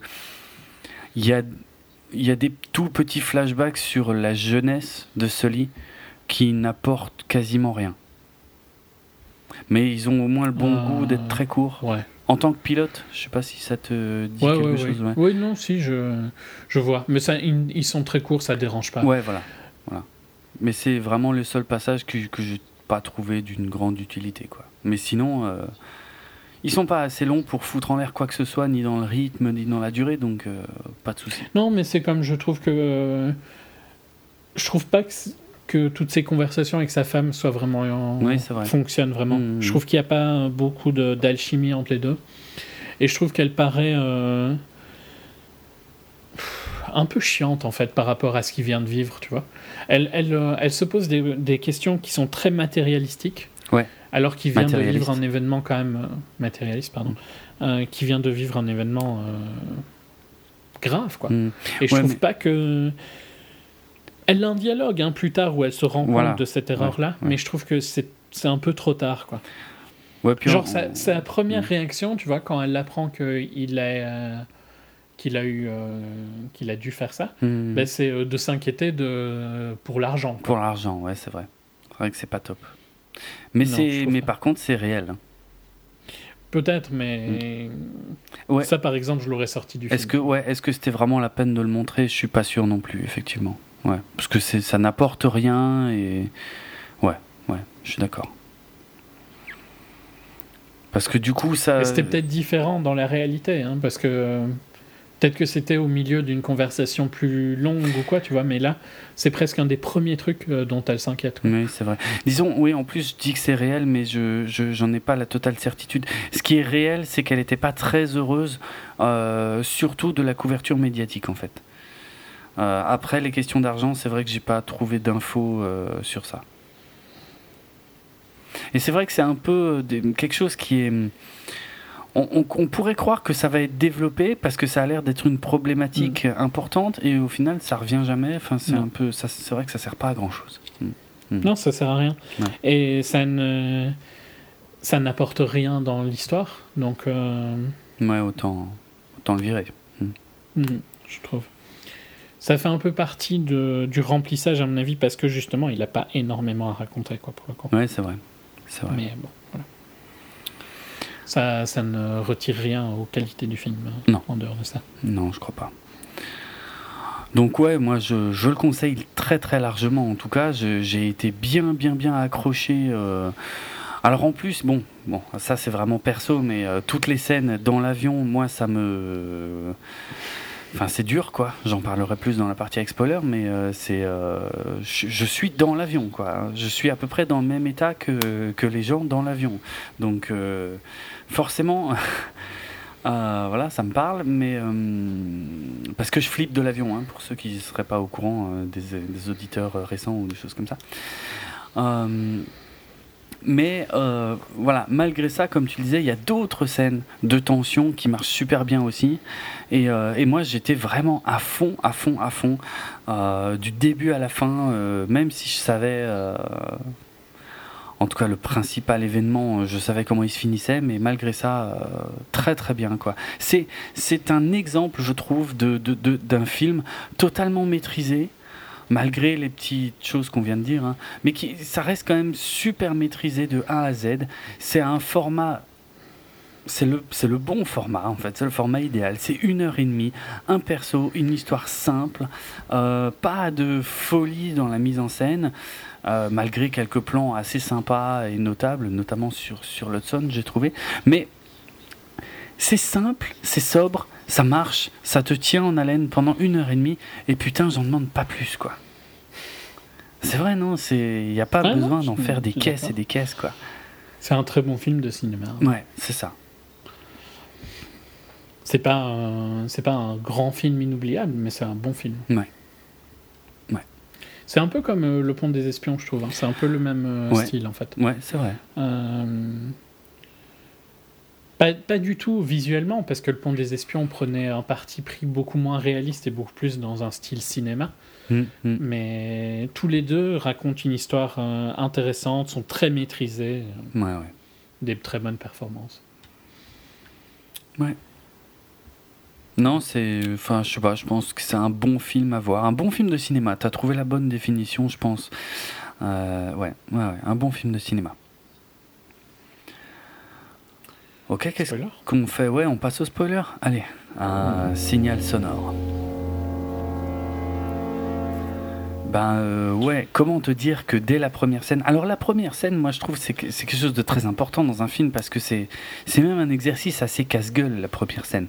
Parce que soit tu mets un peu trop le paquet et comme moi je suis pas encore dans le film en fait, ça va me passer complètement au-dessus et ça marche pas. Soit t'en fais pas assez et du coup je rentre pas dans le film non plus et puis euh, je me fais un peu chier quoi. Or là, si tu veux, sa scène d'ouverture, c'est assez malin en plus hein, ce qu'il a fait. Parce que tu sais ce que tu viens voir, tu connais le sujet, tu Mhm. sais qu'il va, qu'il va tomber dans l'Hudson. Et donc on part tout de suite sur l'avion en difficulté, celui qui pilote. Euh, donc moi, bon déjà, je te raconte même pas à quel point euh, je suis en train d'arracher les, comment, les accoudoirs du siège, euh, tellement je suis pas bien. Mais en plus, il se crache. Parce que c'est un cauchemar de Sully. Et putain, je l'ai tellement pas vu venir que ça m'a. Mais ça m'a calmé. Parce que l'espace d'une seconde, je me suis vraiment dit, je me suis dit, oh, oh, oh, c'est, je vais à peine d'arriver là. Euh, en plus, c'est vrai, je suis arrivé assez tard dans la salle. Euh, c'est- tu vas pas commencer tout de suite avec euh, le, le, l'amérissage, quoi. Et puis bon, non seulement moi, je rentre tout de suite dans la scène parce que je suis pas bien, mais en plus, elle se finit pas du tout comme je crois. Et puis, putain, ça m'a, ça m'a secoué assez méchamment. hein. Mm, mm. Non, je suis tout à fait d'accord. C'était une bonne idée de- Ouais. d'utiliser ça parce que ça, tu penses que tu vas voir euh, la scène principale Bah ouais. et euh, hop. Mais tu te sens pas arnaqué non plus. Mais non, mais non, parce que c'est c'est logique, tu, tu comprends quoi. Tu comprends où tu es dans l'histoire, parce qu'il se lève, il regarde les news, tu sais que ça vient de se produire quoi. Puis on part tout de suite sur l'enquête et les premières questions euh, qui paraissent très très brutales dans le film, hein, genre avez-vous consommé de l'alcool, prenez-vous des drogues, avez-vous des problèmes Oui, euh, bon, qui ça me paraisse logique. Et en fait voilà, c'est ça, ce sont des questions tout à fait standards dans, dans ce genre d'enquête. Mais c'est pas pas ça qui me dérange, c'est Ouais. plus leur attitude en général. Je trouve qu'ils ils jouent pas très bien. Ils jouent pas très bien de la nu- dans la nuance, tu vois. Et en fait, je vais direct directement parce enquêteurs que a dit que j'en parlerai. Les enquêteurs. ouais. Je trouve que ça fonctionne pas du tout quand tu es à la fin et qu'ils sont à la simulation d'Airbus. Et là, ils ont un switch. Ah, maintenant, on est gentil, tu vois. Ouais, c'est vrai. Et euh, tu peux pas être comme ça. Enfin, je l'ai déjà dit, mais des tonnes et des tonnes de fois, c'est un, un truc qui m'énerve vraiment. Tu ne peux pas changer ton perso comme ça. Non. Si ton perso était une grosse merde pendant tout le film, il ne devient pas quelqu'un de particulièrement euh, sympa à la fin juste parce qu'il a décidé, quoi. Tu Bien vois. sûr. Donc, euh, il fallait lui- leur mettre des nuances pour que cette scène-là fonctionne. Ouais, ouais. Et je trouve que ça aurait été plus intéressant si les persos avaient plus de nuances, quoi. Ouais, je Parce que euh, ils ne sont jamais. ils- En fait, il y a, il y a trop un côté où euh, ils ne croient que, leur, euh, que leurs ordi et leurs simulations. Et il y a vraiment aucun respect pour Sully, quoi. Et Mhm. je trouve que c'est pas dans les questions qui. parce que les questions, ça, elles suivent une. Une procédure, les questions. Ouais, c'est ça. euh, les- vrai. Elles me dérangent pas, elles sont Mhm. comme ça. Par contre, dans l'attitude, tu peux euh, être différent, quoi, tu vois. C'est un peu, c'est c'est vrai que en y repensant, euh, c'est surtout par le personnage de Anna Gunn. hein, il me semble que le switch Mhm. se fait. D'un coup, elle va te faire un petit speech. Genre qu'il est incroyable Ouais, qu'elle n'a ouais. jamais vu ça et tout ça. Et- Ok, tu viens de le traiter pendant, comme une merde pendant une heure. Ouais, quoi. vrai. Donc me dis pas ça maintenant, tu vois, c'est ridicule. C'est un peu chelou. C'est très très mal amené. Et euh, mais surtout que visuellement, en fait, ils ne changent absolument pas d'expression faciale. Ces trois personnages. Euh, donc c'est vrai que tu- ouais, il y a un truc qui passe mal en fait. Mais c'est peut-être peut-être voulu. Hein, je sais pas. Je sais pas, bah si c'est... Non, enfin... je- sais pas, ça me paraît bizarre de dire à, à tes acteurs, bon, donc là tu joues mal, s'il te plaît. Non, tu vois. ouais, oui. Mais je pense pas que ce soit joué mal. C'est juste qu'ils sont, euh, ils sont tellement froids et bureaucrates en fait pendant les trois quarts du film. Ils peuvent pas devenir ultra cool non plus à la fin, quoi. Enfin, je, je parle là purement du visuel. Hein. Je parle pas euh, maintenant du, Ouais, mais du dialogue. pourquoi... Mais le speech n'a aucun sens. Hmm. Son speech à la fin n'a aucun sens. je sais. Bon, c'est pas super grave. Hein, Non. euh, Mais si je dois faire une critique du film, c'est clairement les, les, les, enquêteurs sont assez mal interprétés ou très mal scriptés, un des deux. Mm. Et euh, sa femme, euh, j'aime pas trop. quoi. Ça, c'est mes critiques principales. Ouais. Mais tout le reste fonctionne super bien. Quoi. Sa relation avec, euh, avec Eckhart fonctionne super bien. Alors ça, ça je trouve que c'est un des points forts du film, tu vois, qui revient à plusieurs reprises. C'est effectivement cette relation entre pilote et copilote. Parce que quand même, je, je vais dire franchement, moi, pendant une partie, une bonne partie du film, vu l'attitude quand même très euh, passive de Sully, et les regards qu'ils échangent avec son copilote, je me posais des questions. Je me disais, mais est-ce qu'il est qu cache quelque chose? Est-ce qu'il y a un truc? Et, Mm. et, et- et je me suis rendu compte d'ailleurs que le montage du film était très malin euh, par rapport à ça, parce que quand on va enfin arriver euh, à la scène euh, de l'amérissage, enfin pour la première, en tout cas la première fois, finalement, quasiment l'intégralité des 208 secondes, les fameuses, hein, vont être montrées uniquement du point de vue du contrôleur aérien. Ouais. Et, et- et j'ai tout de suite compris que ça voulait dire qu'on y reviendrait plus tard dans le film pour, le- pour les remontrer, mais sous un autre angle. Euh, donc je ne pouvais pas m'empêcher de me poser la question, mais qu'est-ce qui s'est passé dans ce cockpit? Est-ce que- est-ce qu'il y a un truc? Est-ce qu'il est qu'il cache quelque chose? Est-ce que Sully, qui a l'air d'être en- complètement en proie au doute euh, pendant quasiment tout le film, Mhm. est-ce qu'il a vraiment... Est-ce qu'il a fait une erreur? Ouais, est-ce qu'il a quelque chose à cacher? Est-ce qu'il a fait une erreur? Et euh, et et il y a une espèce de retenue entre les deux personnages. Ils, ils ont, ouais, ils ont besoin de se voir. Mais tu sais que c'est marrant parce que en fait quand tu me dis ça, Mm. je trouve que c'est presque encore plus dommage que les enquêteurs soient aussi mauvais alors parce que euh, je trouve que ok tu, tu te demandes pourquoi il- enfin tu comprends qu'il a des doutes mais moi j'ai jamais eu de doute qu'il avait fait ce qu'il fallait faire tu vois Oui, ouais. et ça je pense que j'ai jamais eu de doute sur ça parce que c'est Tom Hanks et parce que c'est des connards à côté ouais. et donc le film me dit, il a raison, quoi, tu vois. Mhm. Euh, Oui. Et je pense qu'ils auraient été plus nuancés. Bah, t'aurais pu te dire peut-être qu'en fait ils ont pas tort. Ouais. Peut-être qu'il a vraiment fait une erreur, tu vois. Parce que je trouve que le, le fait que tu m'aies dit, tu vois, que toutes ces scènes euh, de PTSD, tout- tous les flashbacks qu'il a et tout ça, Mhm. renforcerait cette idée que peut-être qu'il a fait une erreur. Ouais. Mais dans tout le film, moi, je me suis jamais dit qu'il avait peut-être fait une erreur. Ah ouais, ok. Moi, ça a bien marché sur moi et je me suis rendu compte que le film était vraiment construit pour aller vers ça, de te laisser quand même croire qu'il peut y avoir un truc quasiment jusqu'à la fin du film. Il essaye, hein, je suis d'accord avec toi, parce que j'étais quand même tendu sur le fait que pendant la simulation, Mhm. Oui, oui, oui. mais j'étais j'étais tendu parce que je voulais qu'il gagne, tu vois, mais euh, j'avais pas de doute qu'il avait fait la bonne chose, quoi, Mhm. la bonne, la, pris les bonnes décisions et tout ça. Ouais. Et ouais, au, au ah, c'est marrant parce que j'y avais pas pensé avant. Je pense que vraiment le film aurait été beaucoup plus fort si j'y avais, je l'avais vu comme ça, comme toi. Ah ouais. Et je pense que le fait que les enquêteurs euh, sont mauvais, c'est un peu la, la raison pour laquelle je ne l'ai pas vu comme ça. D'accord. D'accord. Mais en tout cas, ouais, moi j'ai trouvé vraiment, vraiment ça intéressant, quoi, comme approche. Ouais, ouais. Ben, parce que je vois hein, comment tu es arrivé à cette idée-là. C'est vrai Mhm. que tous les, tous les flashbacks et tout ça. euh, Ouais, ouais. Et puis, mais, mais vraiment, il y a, il y a cette retenue en fait entre les deux persos euh, principaux où euh, mhm.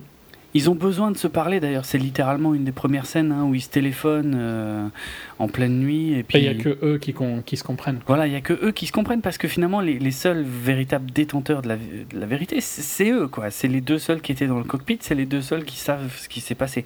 Après, il y a des moyens de revenir là-dessus par le biais de boîtes noires, d'enregistrement et tout, machin. Mais vu que ça prend un peu de temps, au début, il y a une tension qui se place par rapport à ça, euh, notamment quand, euh, quand les enquêteurs commencent à, euh, à dire que, euh, selon eux, il aurait pu retourner à la Guardia. euh, ou Et à que selon eux, un des moteurs n'était pas mort. et voilà, plus. voilà. Et et du coup, les, les dialogues entre les deux deviennent de plus en plus intéressants parce que tu te dis, ok, ok, eux, ils savent. Donc eux, ils vont me dire quelque chose. Et, et ils continuent finalement d'être très sobres dans leur relation et juste de se regarder. Et c'est le copilote qui dit à Sully, t'as fait ce qu'il fallait. Et il nous donne pas plus de matière que ça. Et moi, ça me...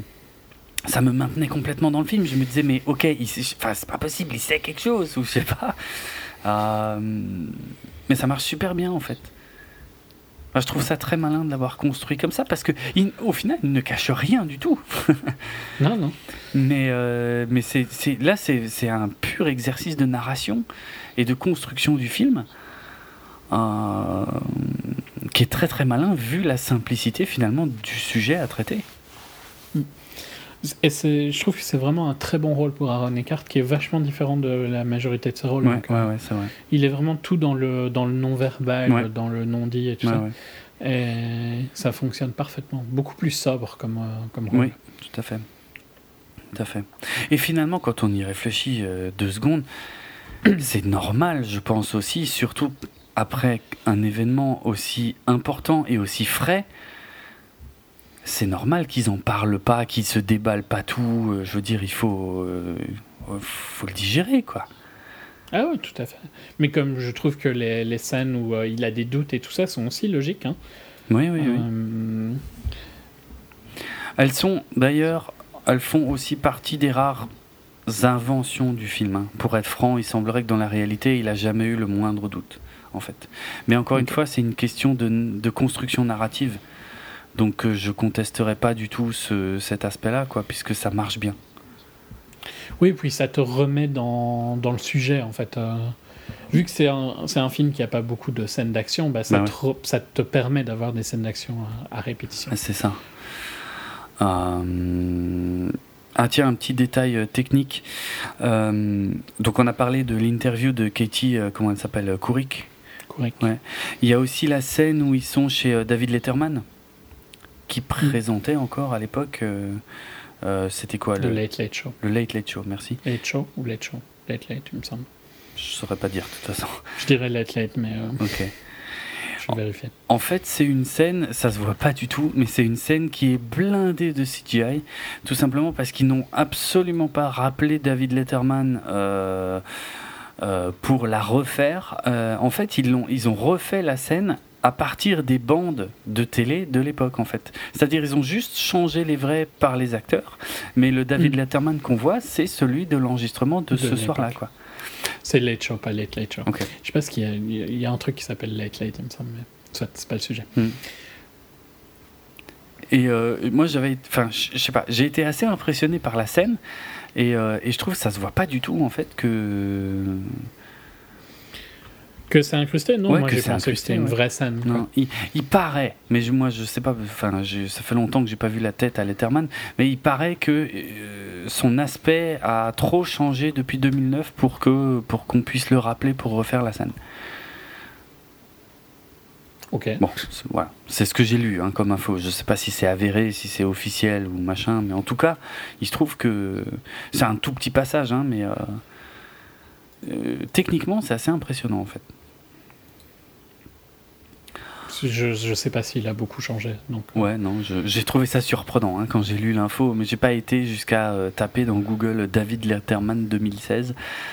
J'aurais peut-être dû, je sais pas, non, pour être franc, je m'en fous. Euh, Le truc, c'est que c'est tellement quelqu'un que tu vois souvent que quand les changements sont graduels, tu ouais, vois. ouais, oui. Euh, mais c'est vrai que maintenant, peut-être. euh, Peut-être qu'il est, vu qu'il est plus à l'antenne, je pense que c'est, ça passerait peut-être moins bien, quoi, de Peut-être. le revoir. Ouais, peut-être. C'est peut-être dans ce sens-là. Ça doit être quelque chose comme ça, ouais. Hum, hum. Parce que j'ai pas l'impression qu'il est vraiment différent de 2009 à 2016. Ouais. Ok. Mais je l'ai plus vu non plus depuis qu'il a arrêté de travailler. Ouais. Ok. Et euh, ouais, on- ouais, un autre aspect du film que j'ai déjà vite fait mentionner euh, dans la partie sans spoiler, mais c'est euh, justement ce, ce côté donc euh, euh, héroïsation, je sais pas si ça se dit, du personnage, qui est qui est assez malin dans le film, dans le sens où ok, il y a les journaux télévisés et ça on en voit plein d'extraits. Mais il y a un côté beaucoup plus concret en fait, c'est que euh, Sully va régulièrement croiser des gens. Il y en a pas beaucoup, il y en a pas des tonnes non plus hein, dans le film. Mhm. Mais voilà, des personnes qui. euh, Il y a la maquilleuse qui lui fait une bise et qui lui dit que sa grand-mère est célibataire ou sa mère est célibataire, un truc comme ça. Il y a la, il y a la manageuse de l'hôtel euh, qui le, le prend dans ses bras. Et lui, enfin, il, il est. euh, Il sait pas quoi bah, faire. il sait pas quoi faire, ouais, c'est clair, c'est- c'est c'est normal quoi. Bon, il y a les mecs du bar, bon là c'est un peu plus euh, classique et compréhensible. Mais voilà, le fait d'être confronté, le fait, enfin, il y a des choses qui se disent à la télé, c'est ok, d'accord, c'est une chose, mais en fait lui, voilà, il- devient du jour au lendemain le visage le plus diffusé sur les télés américaines quoi. Il y a, il y a- Mhm. il y a ces scènes où il est, euh, il fait ses, ses jogging à Times Square. Et, et on ne parle que de lui et de son avion, quoi. Même euh, super tard dans la nuit, quand il y a plus grand monde à Times Square, quoi. C'est euh, non-stop, non-stop, non-stop, quoi. Euh, Moi, j'aime, voilà, j'ai vraiment apprécié cette, cette gestion, c'est-à-dire, il dit rien il fait rien, mais en fait, ça veut dire tellement de choses. Ça veut dire que c'est, c'est pas évident, quoi. C'est, C'est pas évident à vivre, hein. Ce, ce genre de. C'est pas que... Et puis, il a tout, tout un dialogue que je trouve qui est vraiment excellent. C'est que. euh, je pense que c'est avec sa femme qu'il a ce dialogue-là pour le coup. C'est que sa carrière et sa legacy son héritage. euh, va être décidée par, euh, par les 208 secondes de ce qui s'est passé. ouais, c'est vrai. Et qu'il a 50 ans de carrière derrière, derrière lui. Oui, oui. Et, et que les gens vont jamais se souvenir de ça, du, de tous les vols où il n'y a pas eu de problème, quoi, tu vois. Mm. Et qu'ils vont se rappeler que de celui-ci. Et, et tu vois que ça le travaille, ça, et tout ça. Je trouve ça vraiment très fort, quoi. C'est Ouais. des super scènes, ça. En fait, les, les, les scènes où euh, il est au téléphone avec sa femme, je trouve que quand lui, il parle, ça va très bien. hein. C'est plus quand elle, elle fait... euh, Ouais, ouais. les- Enfin, elle est trop terre à terre en fait, je trouve. Mais- peu. Pour sa défense, quand même, je dirais que ils sont en état de choc tous les deux, mais ils n'ont pas du tout vécu le truc de la même façon, forcément. Non, clairement. Euh, donc, c'est, je sais pas, c'est peut-être quand même difficile à critiquer. Voilà, je veux dire. euh, c'est c'est c'est enfin c'est dur pour elle aussi quelque part hein. je, moi je voudrais pas être à sa place. Tu sais même y a, y a- pourtant je trouve que la scène est pas mal. C'est juste après Euh, une fois que tous les gens euh, sont montés euh, sur des ferries machin il appelle tout de suite sa femme. Mm. et il a pas le temps de lui expliquer. Il, il- il lui dit juste je t'appelle pour te dire que je vais bien et, que et que j'ai fait que j'ai fait ce que je devais faire et que j'avais pas le choix mais je peux pas te parler plus. Allume la télé et, forcément elle comprend rien et elle allume la télé et putain moi j'aurais pas voulu être à sa place au moment où- elle allume la télé tu te rends compte quoi le Oui, en même temps, tu trouves pas qu'encore une fois, dans cette scène, euh, il pense à elle, mais elle pense pas vraiment à lui. En fait, je Mais trouve qu'elle qu'elle pense pas, pas. souvent à lui. hein. Mais elle sait non, pas mais, encore mais même parle. après, même après, tu vois. Même après, ces questions sont très sur sa vie Mhm. Et très peu sur elle. Elle a une scène où à un moment où elle dit que elle, euh, elle, se rend, elle se rend compte plus tard que il était aussi une des personnes dans l'avion, Bah oui. tu vois. Oui. Ok. mais cette scène-là, elle devait être là plus tôt, hein. peut-être Parce que sinon, ouais. t'es juste une. T'es immonde comme personne, en fait, hein, je trouve, parce que tu t'en as rien. Mais regarde la différence de- d'empathie qu'ils ont tous les deux. Lui, le, il sort du, de son accident, enfin, Mm. accident, euh, Ouais, ouais. Atterrissage pas idéal. Euh, et le premier truc, c'est qu'il veut la rassurer avant qu'elle le voie, tu Ouais, c'est vrai Et lui et elle, les premiers trucs auxquels elle pense, c'est qu'est-ce qu'on va faire? C'est pas est-ce que tu vas bien ou quoi, tu vois. ouais, ouais. Elle lui pose quasiment aucune question qui sont liées à lui. Je trouve qu'elle est d'une. euh, Franchement, humainement, je la trouve vraiment pas, pas plaisante comme personne. Je sais pas moi je lui je lui accorderais le bénéfice du doute à cause du à cause du choc Ouais, mais c'est un peu, c'est un peu facile parce que je te dirais que c'est un peu comme les gens qui disent que quand ils sont bourrés, ils sont pas eux-mêmes. Je pense que quand t'es ah bourré, c'est pas pareil attention ah non non là là là je, là, je trouve pas du tout que l'analogie fonctionne hein. non non Je trouve pourtant que dans une situation de choc, le premier truc auquel elle a pensé, c'est elle, pas lui, tu vois. Peut-être ouais mais Alors Ouais. qu'il vient de subir le truc. hein. Mhm. Je pense pas que ce serait inversé, là, ce serait du tout la même chose. ok Bon, admettons. C'est on- peut-être comme ça qu'elle euh, qu'elle l'est, peut-être que c'est comme ça que c'est écrit dans la biographie. hein, mais... Ouais, probablement. Je, ouais, ça, je sais pas. C'est vrai que j'ai pas d'éléments. euh, Je sais qu'elle, euh, apparemment, elle s'est beaucoup inquiétée du, du traitement médiatique et de et de l'impact sur leur vie familiale.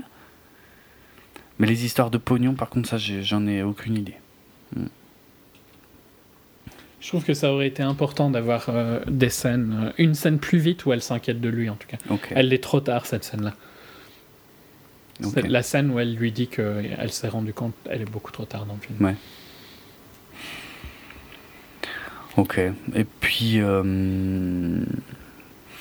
bah après, euh, tu vois, la structure du film est assez intéressante aussi, je trouve, parce que après une demi-heure de mise en place euh, de, de- du début des conséquences de ce qui s'est passé, il me semble, hein, grosso merdo une demi-heure, euh, Mhm. là on revient sur euh, voilà le vol en lui-même, quoi, avec alors aussi bien du point de vue de Sully que de quelques passagers qui n'auront pas une importance phénoménale, mais enfin ça permet d'humaniser un tout petit peu quand même les passagers euh, du vol, quoi. Euh, le fait qu'on Mhm. s'intéresse à, à quelques-uns d'entre eux, puis il y a ce truc atroce. Enfin, moi je trouve ça atroce, hein, mais ça, après encore une fois c'est très perso. C'est le, le- ce truc atroce de montrer les gens qui sont en retard pour prendre l'avion et qui font des pieds et des mains pour pouvoir le prendre, alors que moi je sais déjà que c'est un avion qui va avoir un problème, quoi. C'est un truc que je ne supporte pas. hein, C'est euh, ça. Tu ne feras jamais des pieds et des mains pour aller dans un avion, à mon avis. Bah, Tu te diras trop, ah putain, j'aurais vraiment pas dû. Bah, j'en sais. Mais tu vois, ça m'est déjà arrivé aussi d'arriver euh, ric-rac à un embarquement et puis, euh, enfin, tu pries quand même pour pouvoir embarquer. En fait, dans, dans, dans ce moment-là, tu te rends pas compte. Enfin, tu te dis, il y a qu'un seul truc qui compte. Il faut que tu sois dans l'avion, quoi. Mais dans un film. Euh, j'ai jamais été euh, tout juste. J'ai toujours Ah ouais euh, prévu trop de temps. Non, ça m'est arrivé euh, une fois, une seule fois. Mais euh, J'ai déjà été tout juste pour euh, prendre un train qui m'amenait à l'aéroport, par contre. Mais à l'aéroport, par contre, j'avais du temps. Ah Donc, euh, euh, j'aurais pu rater le train, c'est juste que ça posait plein de problèmes Ok. Euh, logistiques, tu vois, parce Oui, que oui, oui. c'était le train que j'étais censé prendre pour pouvoir prendre son- l'avion, quoi. C'était euh, un, un- un package complet. Hmm. Euh, mais j'aurais, j'aurais eu de la marge dans tous les cas euh, Ouais. à Paris. Mais pour prendre un avion, j'ai toujours eu plein d'avance, donc j'ai Ah jamais ouais. stressé de ça. Je peux pas en dire autant malheureusement parce que de, toute façon je suis- enfin c'est très chiant parce que je j'aime pas du tout rester longtemps dans un aéroport et en, en même temps je dis ça mais j'ai passé une nuit complète dans un aéroport c'est un, un très très mauvais souvenir Euh, mais là c'est plus parce que c'est même pas c'était tellement long que j'avais plus le temps d'être stressé si tu veux c'est juste que je me faisais tellement chier et qu'il y avait tellement pas moyen Oui. de dormir C'est bizarre. Bon, enfin, euh, j'ai jamais été dans certains aéroports, euh, Mm. Genre à Singapour ou quoi, et qui paraissent sont quand même impressionnants, mais genre les aéroports que j'ai fait, je trouve que c'est. Y a rien, quoi. Tu t'emmerdes super vite ah ouais ouais quand tu dois passer 4-5 heures dedans. Enfin, Et t'as jamais vraiment le temps de faire quoi que ce soit, hein. t'es quand même bien obligé de rester dans l'aéroport. Bah ouais. Bon, aujourd'hui, ça irait mieux, si tu veux, je veux dire, avec entre mon smartphone ou le Kindle ou un truc comme ça, ça tu vois, ça, ça va. Mais à l'époque, j'avais, j'avais rien de tout ça. Euh, j'avais juste euh, peut-être un bouquin, euh, ma PSP, il me semble, mais euh, la PSP, euh, les, quand les batteries étaient mortes, c'était morte, quoi. Je pouvais rien faire à l'époque. Hein. euh. Que, putain, qu'est-ce que je me suis fait chier. C'était une nuit complète dans l'aéroport de Dublin, pour ceux qui voudraient savoir. Parce que c'était genre euh, l'avion à 7h du mat, et puis, euh, mais moi j'étais là depuis euh, genre 8-9 heures le soir d'avant, quoi. C'est long, putain de merde. Bref. Euh, T'aurais mieux fait de rester en ville, hein, ouais, mais du jusqu'au matin. Ouais, qu'est-ce que j'aurais fait? Enfin, je veux dire, j'étais tout seul. Bah. Le truc, c'est ça, c'est que j'étais tout seul, donc j'avais vraiment rien de spécial à faire. Du la ville, j'y étais déjà, donc euh, payer, Soit. payer, je sais pas combien de navettes pour aller me faire chier en ville, ça, ça me faisait pas rêver non plus. hein. J'y ai pensé. Oui, mais t'étais en ville euh, avant d'aller à l'aéroport. Oui, mais pas le même jour. Je, je suis arrivé à l'aéroport par un autre avion. C'était une correspondance en fait. Ah, ok. Ah oui, oui, non, non, euh, oui, oui, effectivement, j'aurais pu rester en ville plus longtemps si j'avais été à Dublin, mais en fait, j'étais pas à Dublin à la base. Oui, non, ok, c'était une correspondance. part, ouais, bah ouais. oui, ok, je comprends. Donc voilà, là, pff, on peut rien faire.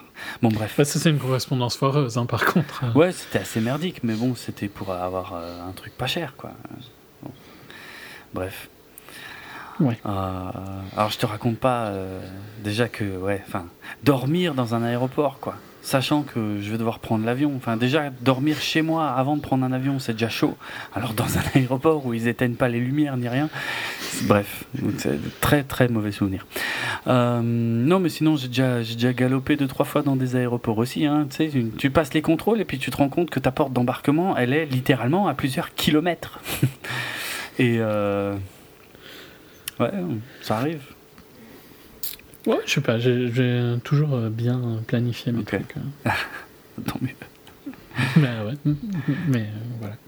Non, non, mais c'est vrai que je, je m'y prends peut-être mal. Mais j'aime pas trop penser à Mais tout ce truc. je, je prends pas non plus l'avion euh, dix fois par an, donc hein, Non. je pense que quand tu le prends souvent, c'est plus probable que ça arrive. Ouais.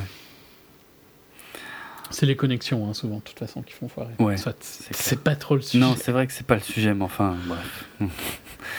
Euh, Qu'est-ce que je voulais dire? Donc ouais, voilà, le, le, ouais, on humanise un peu quand même les passagers, donc euh, parce qu'on nous en présente quelques-uns, donc dont ceux qui veulent rentrer à tout prix prendre celui-là, quoi. Donc ce que moi je trouve absolument terrible, mais euh, ça aide encore une fois à rester dans le film. Et puis, puis ouais, bah, les 208 secondes, mais vu du point de vue du contrôle de contrôleur aérien, moi j'ai trouvé ça mais terrible. Mais j'étais effondré, quoi. J'étais à la place du mec, hein. et j'étais, euh, j'étais fou. J'étais fou de chagrin. Je me disais, mais tu te rends compte le trauma du type Il perd le contrôle radar. Il a beau dire dans le film, ouais, j'y crois, euh, machin, euh, je pense qu'il peut y arriver. Enfin, t'es à la place du type, c'est c'est monstrueux, quoi. Et je comprends. Mhm. D'ailleurs, ça a l'air d'être assez bien géré. Hein. Il le remplace assez vite. euh, il le. euh, Bon, par contre, apparemment, il le laisse dans une pièce tout seul après, ce qui est très con. ce qui est vraiment atroce, franchement. Je, trouve, je pense que lui aussi, il a un, un choc post-traumatique euh, pour le coup. Ah, lui, il a un trauma, Ah, hein, ouais. Heureusement qu'il y a quelqu'un. Après, je sais pas si c'est pour le film ou pas, mais Qui heureusement. vient de lui dire Ouais, qui vient lui dire, mais t'es pas au courant, euh, putain, ils devraient mettre la télé, c'est bon, ils sont tous, euh, non seulement ils, ils ont un mairie, mais en plus ils sont tous euh, vivants, quoi. Ils sont tous en vie. Alors ça aussi. c'est vrai que la, la petite pièce, c'est un peu triste. quoi. Ouais, ouais. Parce que pour avoir été dans.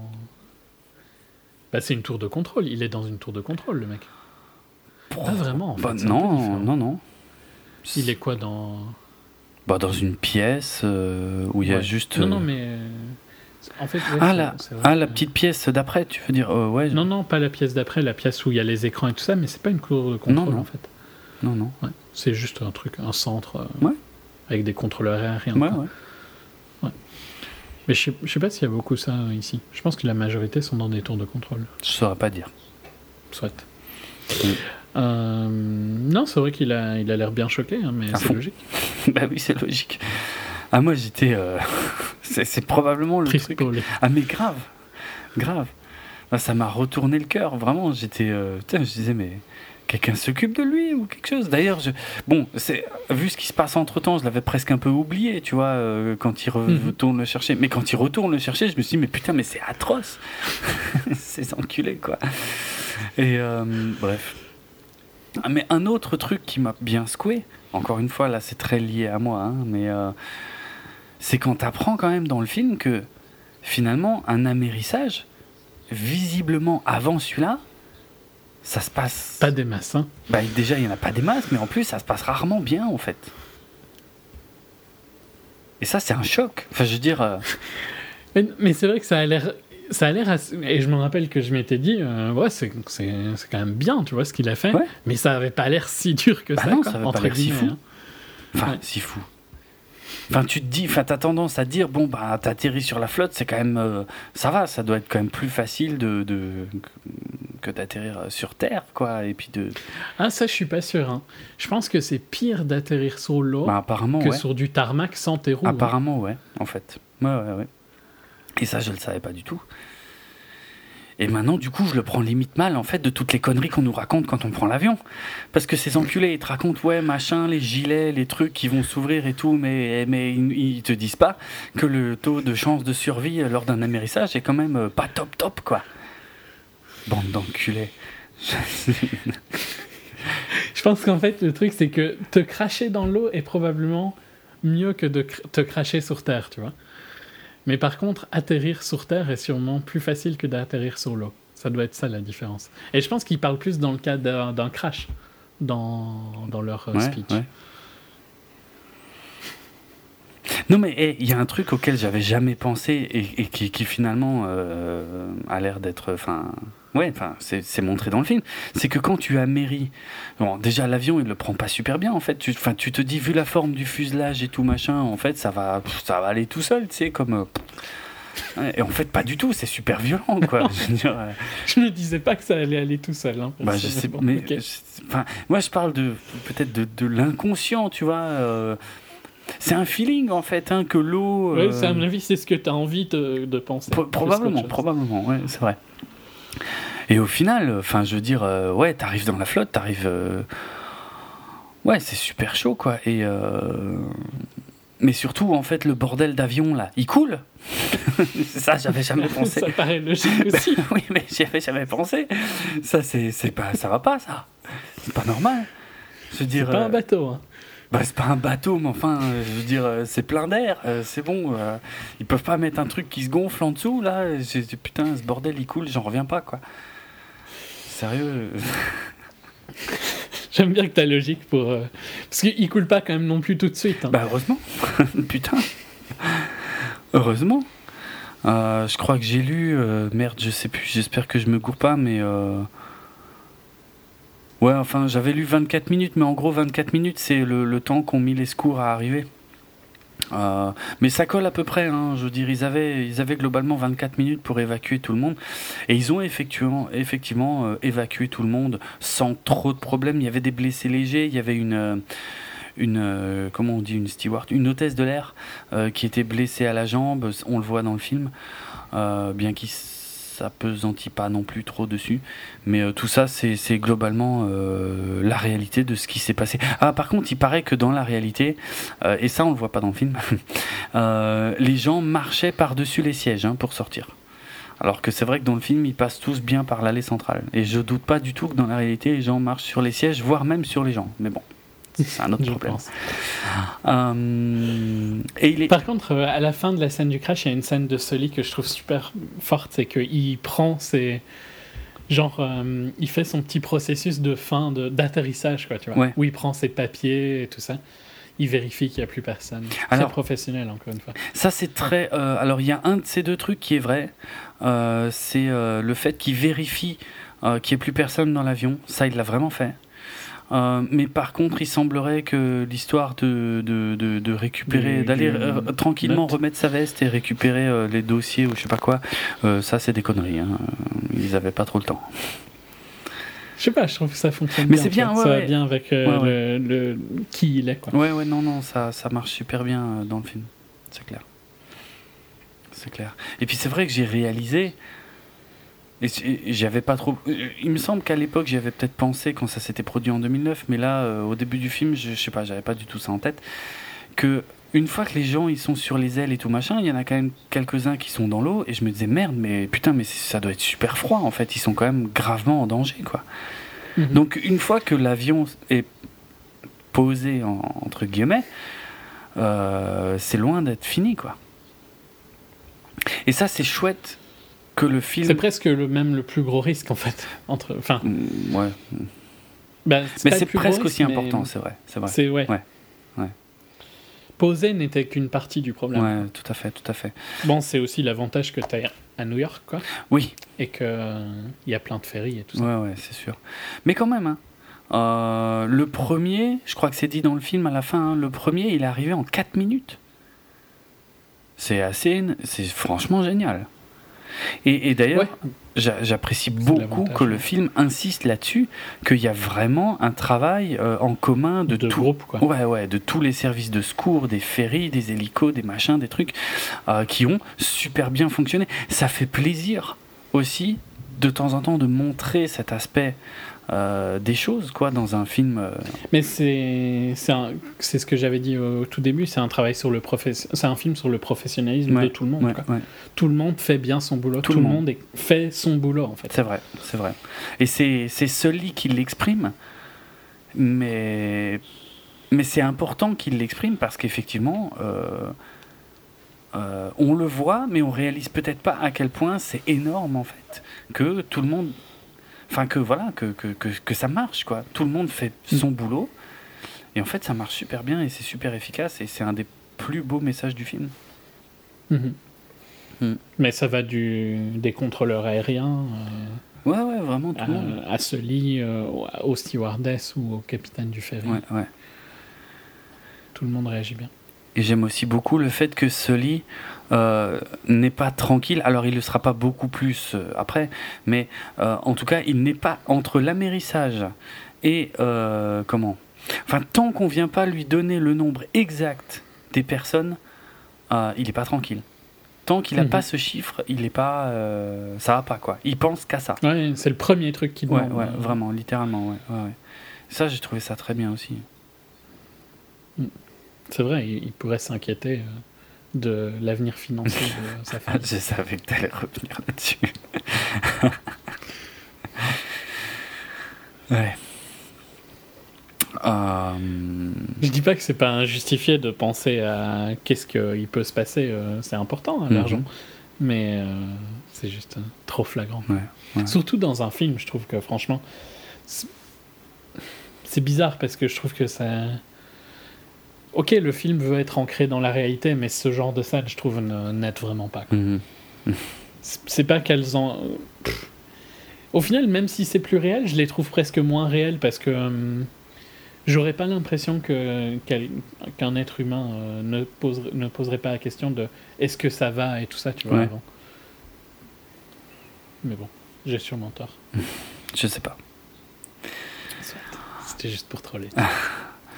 Et puis, ben, je pense qu'on peut passer à la dernière partie du film, c'est-à-dire la- l'audition euh, devant le. Merde, comment ça s'appelle? J'ai plus leur nom. NTSB. Le N- NTSB, ouais. Mm. Euh, donc, qui commence par les simulations, puisqu'effectivement, jusque-là, voilà, il y, a- il y a ce doute. Il y a, euh, d'après des simulations euh, entièrement informatiques jusque-là, il semblerait qu'il ait pu retourner jusqu'à La Guardia, voire même à un autre, euh, je sais, le Teterboro, euh, qui, euh, ouais, qui aurait peut-être été possible. Et, euh, et donc c'est Sully qui demande à ce que les, des simulations soient faites avec des humains, histoire que de, de voir, parce que c'est vrai que les simulations entièrement euh, préprogrammées, c'est bien beau, mais il faut quand même voir s'il y a un humain. Donc ça, ça, je trouve ça voilà intéressant, assez juste et tout machin. Et, et, et vraiment, ces simulations, elles sont stressantes quand tu les vois. À fond. hein. Ouais. Ça marche Bon, super déjà, bien. il y a, y a deux, c'est en deux phases parce qu'il y a les simulations, donc euh, avec euh, une des deux, un des deux moteurs qui va, ce qui dit que qui n'était pas le cas. Ouais. Et puis après, ils font quand même la simulation avec les deux moteurs qui ont crash. Mm. Euh, et l'ordi dit toujours qu'il peut y arriver. Quoi. Ouais, ouais, c'est vrai, c'est vrai.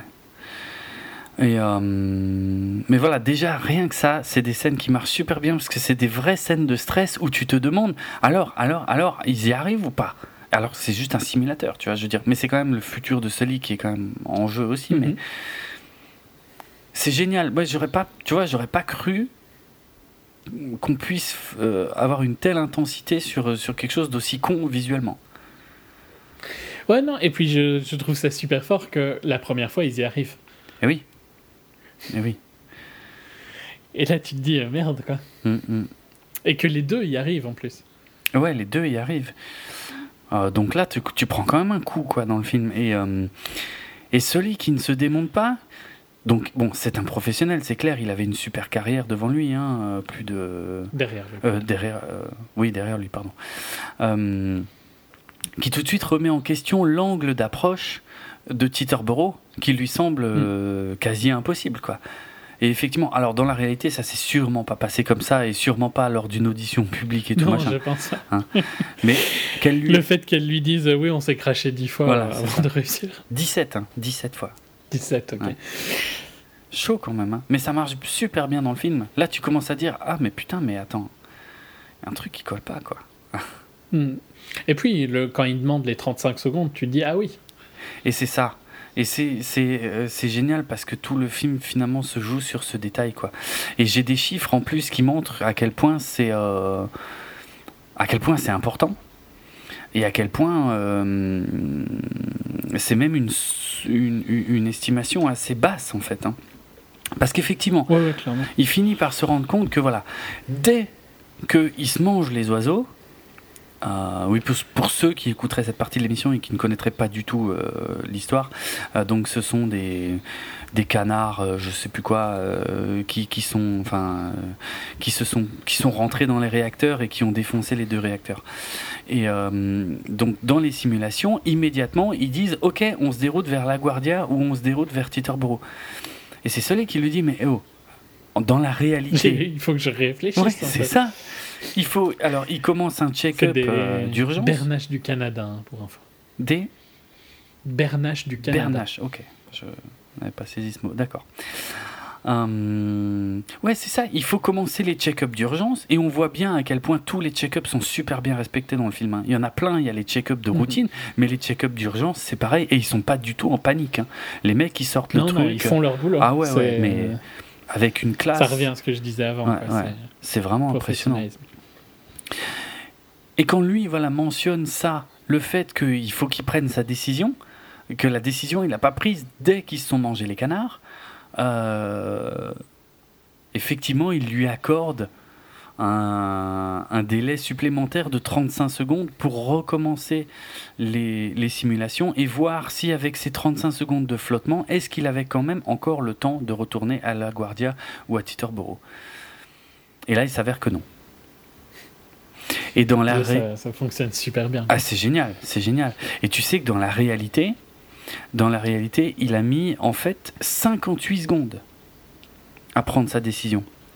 Et ça, ils l'ont su qu'après. Donc, il y a, il y a 23 Entre secondes. le, la, le- la checklist en plus hein, Et oui, de la décision. et oui, oui, oui, c'est à partir du, des oiseaux, 58 secondes. quoi. Oui, c'est ça, exactement. Qui, à mon avis, est beaucoup plus court que si tu devais vraiment faire la checklist. hein. Bah ouais, c'est clair. truc Je pense malade. que la checklist, tu es toujours en train de la faire, que tu es déjà dans le sol mort. hein. C'est possible, ouais, c'est clair. C'est clair. Mais ça c'est dit hein, par le personnage de Aaron Eckhart euh, assez tôt Ouais. dans le film hein, qu'il a, qu'il a déclenché le- un truc auxiliaire euh, quasiment euh, instantanément, alors que sur la checklist, c'était le 15e truc à faire. Quoi. Mm. Et que ça a probablement sauvé les gens. Et puis, il y a tout. On n'a pas du tout parlé de cet aspect, mais il y a tout l'aspect que ça se passe aussi à New York. quoi. Oui, Et oui. qu'un avion hors de contrôle à New York, c'est pas la même chose qu'un avion hors de contrôle ailleurs. Non, c'est vrai, c'est vrai. Ouais, ouais, il y a, y a quelques scènes d'ailleurs très visuelles là pour le coup dans le film hein, où tu vois l'avion en perdition. euh, euh, ben, je suppose que c'est au-dessus de Manhattan, donc forcément, Mhm. euh, ouais, ça, ça fait remonter encore d'autres choses, quoi. Ouais, puis euh, c'est aussi euh, la différence entre atterrir sur l'Hudson ou bien euh, tenter de revenir vers Manhattan. Ouais, quoi. ouais. Bon, euh, la Guardia n'est pas exactement dans Manhattan, mais Mhm. il aurait dû repasser des trucs plus remplis qu'en atterrissant dans l'Hudson. Ouais. Je ne sais plus trop où il est. Euh, J'avais un plan, mais euh, là je l'ai plus sous les yeux. Mais euh, moi, ce qui me fait halluciner, c'est quand tu reprends quand même. Maintenant, prends un peu de recul par rapport à ce qu'il a fait. Et dis-toi que c'est 208 secondes. 208 secondes, c'est 3 minutes et 28 secondes, si je me suis pas gouré dans mon calcul. Je crois que c'est ça. hein. 3 minutes 28. Tu te rends compte ce qu'il a dû faire en 3 minutes 28 Moi, ça me. J'en reviens juste pas, quoi, en fait. 3 minutes 28, c'est rien du tout. Et effectivement, en 3 Parce minutes que- 28, il doit, il doit juger est-ce qu'il peut retourner à la Guardia? Est-ce qu'il peut aller à Teterboro Ou est-ce que ou est-ce qu'il se plante dans Manhattan? Ou est-ce que ou dans le New Ouais, Jersey? non, mais, ou- parce que c'est ça aussi quand même, parce que donc il atterrit dans l'Hudson et la Guardia c'est euh, au nord de JFK, Mhm. mais au niveau de au niveau de Central Park, mais à droite quoi. Tu vois, de ouais. l'autre côté quand même de l'East River. Mhm.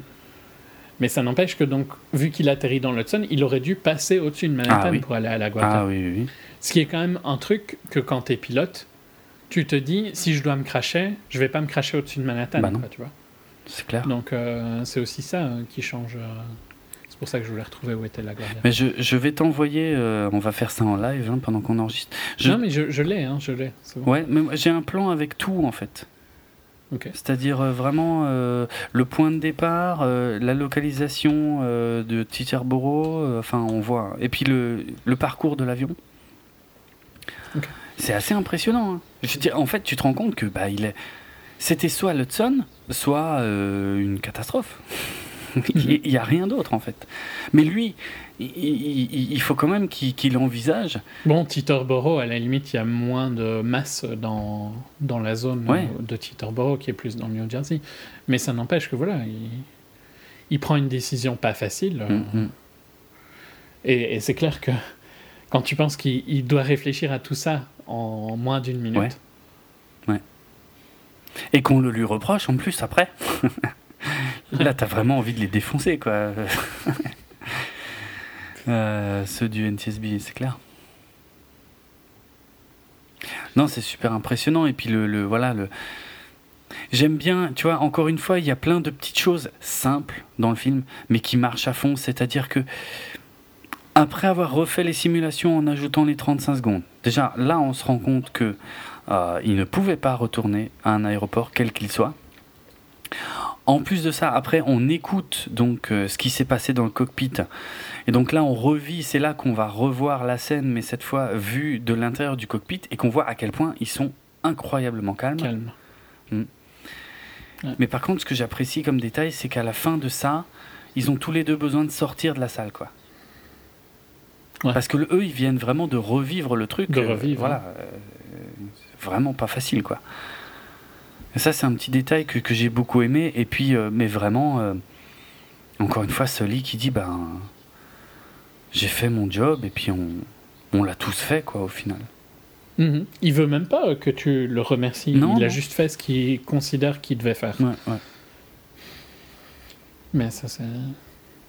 C'est un super beau euh, thème pour le film. Ouais, ouais, c'est clair. Le professionnalisme, d'être bon à ton boulot. C'est ça. De faire ton boulot sans attendre euh, une quelconque récompense de faire ton boulot. C'est un bon message aussi pour. Ouais, ouais. En général, quoi. Euh, Mais comme dit. ouais, non. C'est- Toute cette scène-là, franchement, de- des simulations euh, chez Airbus et tout ça, fonctionne Ouais, c'est vachement bien, c'est vachement bien.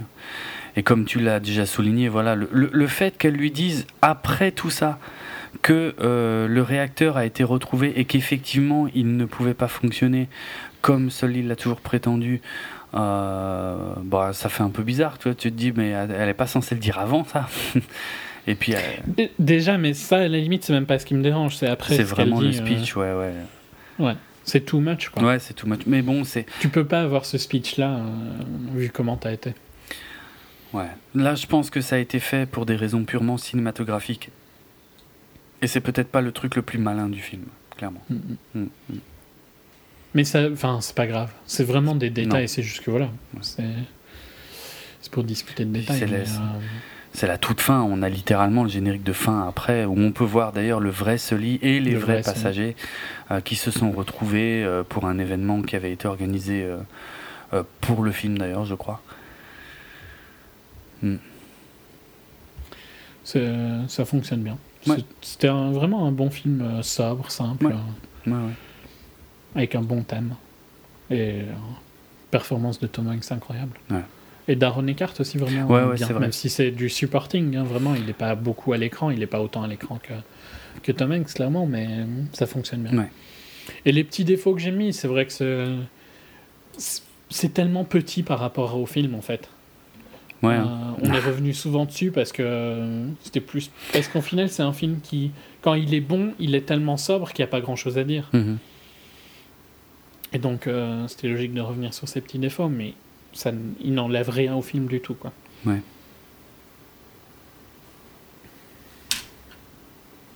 Bah voilà, je sais pas. Autre chose hein? Bien, tu Euh, écoute, je regarde vite fait. Ah si, j'avais une anecdote assez ouf, euh, mais qui est euh, pas directement liée au film. euh, parce que je crois que j'ai sorti à peu près toutes les anecdotes que j'avais sur le film. Mais il y en a une qui m'a fait halluciner, c'est que Clint Eastwood lui-même a vécu un amérissage d'urgence dans sa vie. Euh, alors il avait, euh, alors j'ai pas, j'ai pas, j'ai très très peu de détails sur les circonstances euh, du truc, mais il avait 21 ans.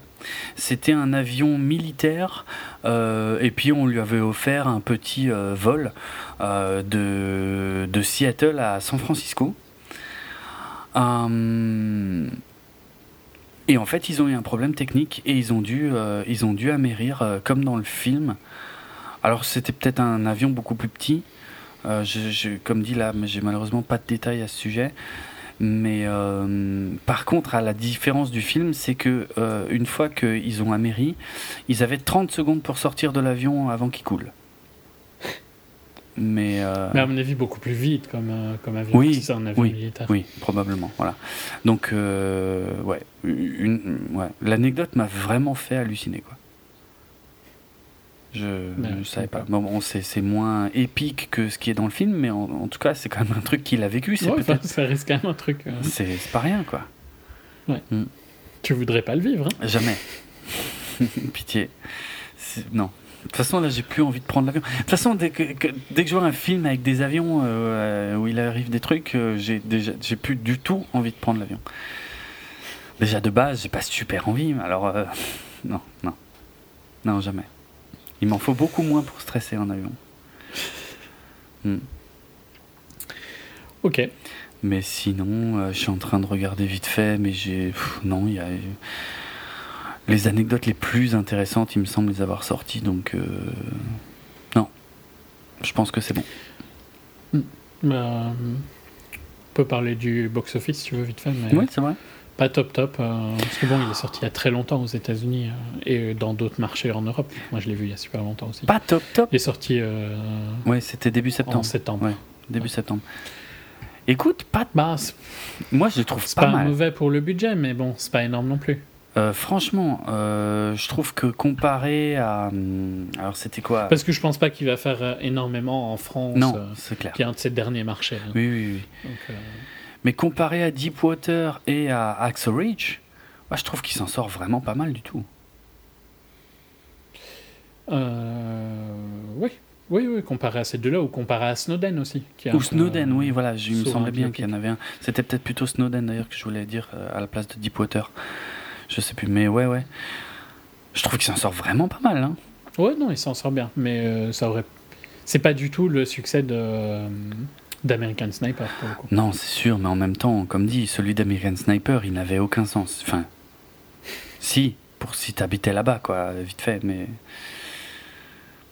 Tu sais que c'est le plus, le, le plus gros démarrage d'un film de Clint Eastwood, quand même, que ce soit en tant que réalisateur ou en tant qu'acteur, euh, Sully. Mais bon. Non, c'est American Sniper, Ah non. mais Sully est derrière. Ah ouais? Sûr?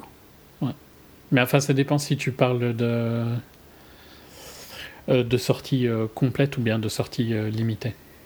Ah ouais, oh putain, il y a toujours ça qui complique les calculs. D'accord. Bah écoute, moi j'avais l'info comme quoi c'était sa plus grosse ouverture, mais c'est vrai que j'ai pas le détail. Donc. euh, Mais je pense qu'il a ouvert dans plus de ciné que euh, qu'American Sniper a ouvert Mhm. à la base, tu vois. Mais American Sniper, quand il a étendu à sa wide release, Ouais. donc euh, j'ai pas, de terme français, euh, à lui fait beaucoup plus par contre que celui. Mais bon, c'est logique, American Sniper. Ça reste un gros succès pour Clint Eastwood dans, les deux, dans tous les bah cas. ouais, euh, ouais. C'est pas mal. euh, c'est juste que je trouve que c'est un film vraiment euh, facile à voir et tout ça, donc euh, c'est dommage qu'il ait. Il aurait pu avoir un peu plus. Il, il devrait, il, il pourrait avoir un peu plus, mais on a déjà, je crois, euh, dénoncé le fait que cette année, les Américains n'ont pas l'air d'être vraiment passionnés euh, par les films qui leur parlent d'eux, en fait. Et encore une fois, celui-là, c'est Ouais. pas le pire. hein. Ouais, non, non, parce que pour le coup, c'est pas négatif, quoi. Ouais, c'est vraiment. euh, Mais ouais, soit. C'est pas très grave. C'est bon, ça reste pas un échec commercial. Non, Donc, euh, et puis-. Si on accepte euh, American Sniper, ça reste des chiffres tout à fait corrects pour Clint Eastwood, hein, je trouve. Euh, ouais, ouais, clairement. Faudrait voir, euh, genre par exemple, un truc comme Camted Phillips, pour moi avait fait plus, mais peut-être que je me trompe. Euh, ouais, je sais pas, je sais pas si j'arriverai à le retrouver là vite fait, mais pas sûr. Hmm. Ok. Euh, ouais, pour moi, ouais, c'est 220, hein, Captain Phillips. Ouais, c'est assez Mais proche. C'est dans le- la même gamme, Mm. quoi. Euh, ok. On clôture là? Je pense. Et eh bien, c'est un épisode super court. Si vous voulez écouter euh, nos autres épisodes, vous pouvez les retrouver sur notre site www.bipod.be, sur notre hébergeur audio djpod.com slash 24fps, sur les réseaux sociaux, la page Facebook 24fps podcast et sur Twitter at 24fps podcast, j'y arriverai. Euh, vous pouvez bien sûr nous retrouver sur iTunes et sur vos programmes de téléchargement de podcasts favoris. Vous pouvez nous laisser des commentaires et des notes euh, à peu près à tous ces endroits-là. Euh, si vous voulez nous contacter, nous directement, moi sur Twitter, c'est atrates, R-H-A-I-T-Z. Et moi, c'est at Dravenardrock, D-R-A-V-E-N-A-R-D-R-O-K. Euh, pour la musique, euh, bon, ça va être assez simple et assez rapide, hein, puisqu'on a ouvert l'émission sur l'un des thèmes du film. Donc, rien de particulièrement notable. hein, c'est. C'est correct. c'est c'est juste. C'est tout à fait dans le ton de ce type de film, donc rien de, rien de fou. Par contre, euh, pour clôturer. Euh, pour clôturer, on va finir sur une chanson qui s'appelle euh, A Real Hero, euh, qui est une collaboration entre euh, donc c'est ça tend un peu vers la musique électronique. hein. C'est une collaboration entre euh, Electric euh, Youth et College. Alors je sais pas s'il faut le dire en français parce que justement College, ben c'est français. Je viens de l'apprendre. hein. Euh, alors pourquoi cette chanson qui ne, figure absolument pas dans le film et qui euh, en, revanche figure sur la bande originale de Drive, donc de Nicolas Winding Refn? En fait, euh, eh ben en fait, il se trouve que c'est un titre qui a été écrit justement euh, en rapport avec l'incident de de l'Hudson et donc et le comportement du du, capitaine Sully, euh, puisque euh, c'est le bah, le leader de Electric Youth en fait euh, euh, était avec son grand-père euh, quand son grand-père a, a fait mention justement du personnage de, Sully en lui disant a real human being and a real hero. Donc un vrai être humain et un vrai héros.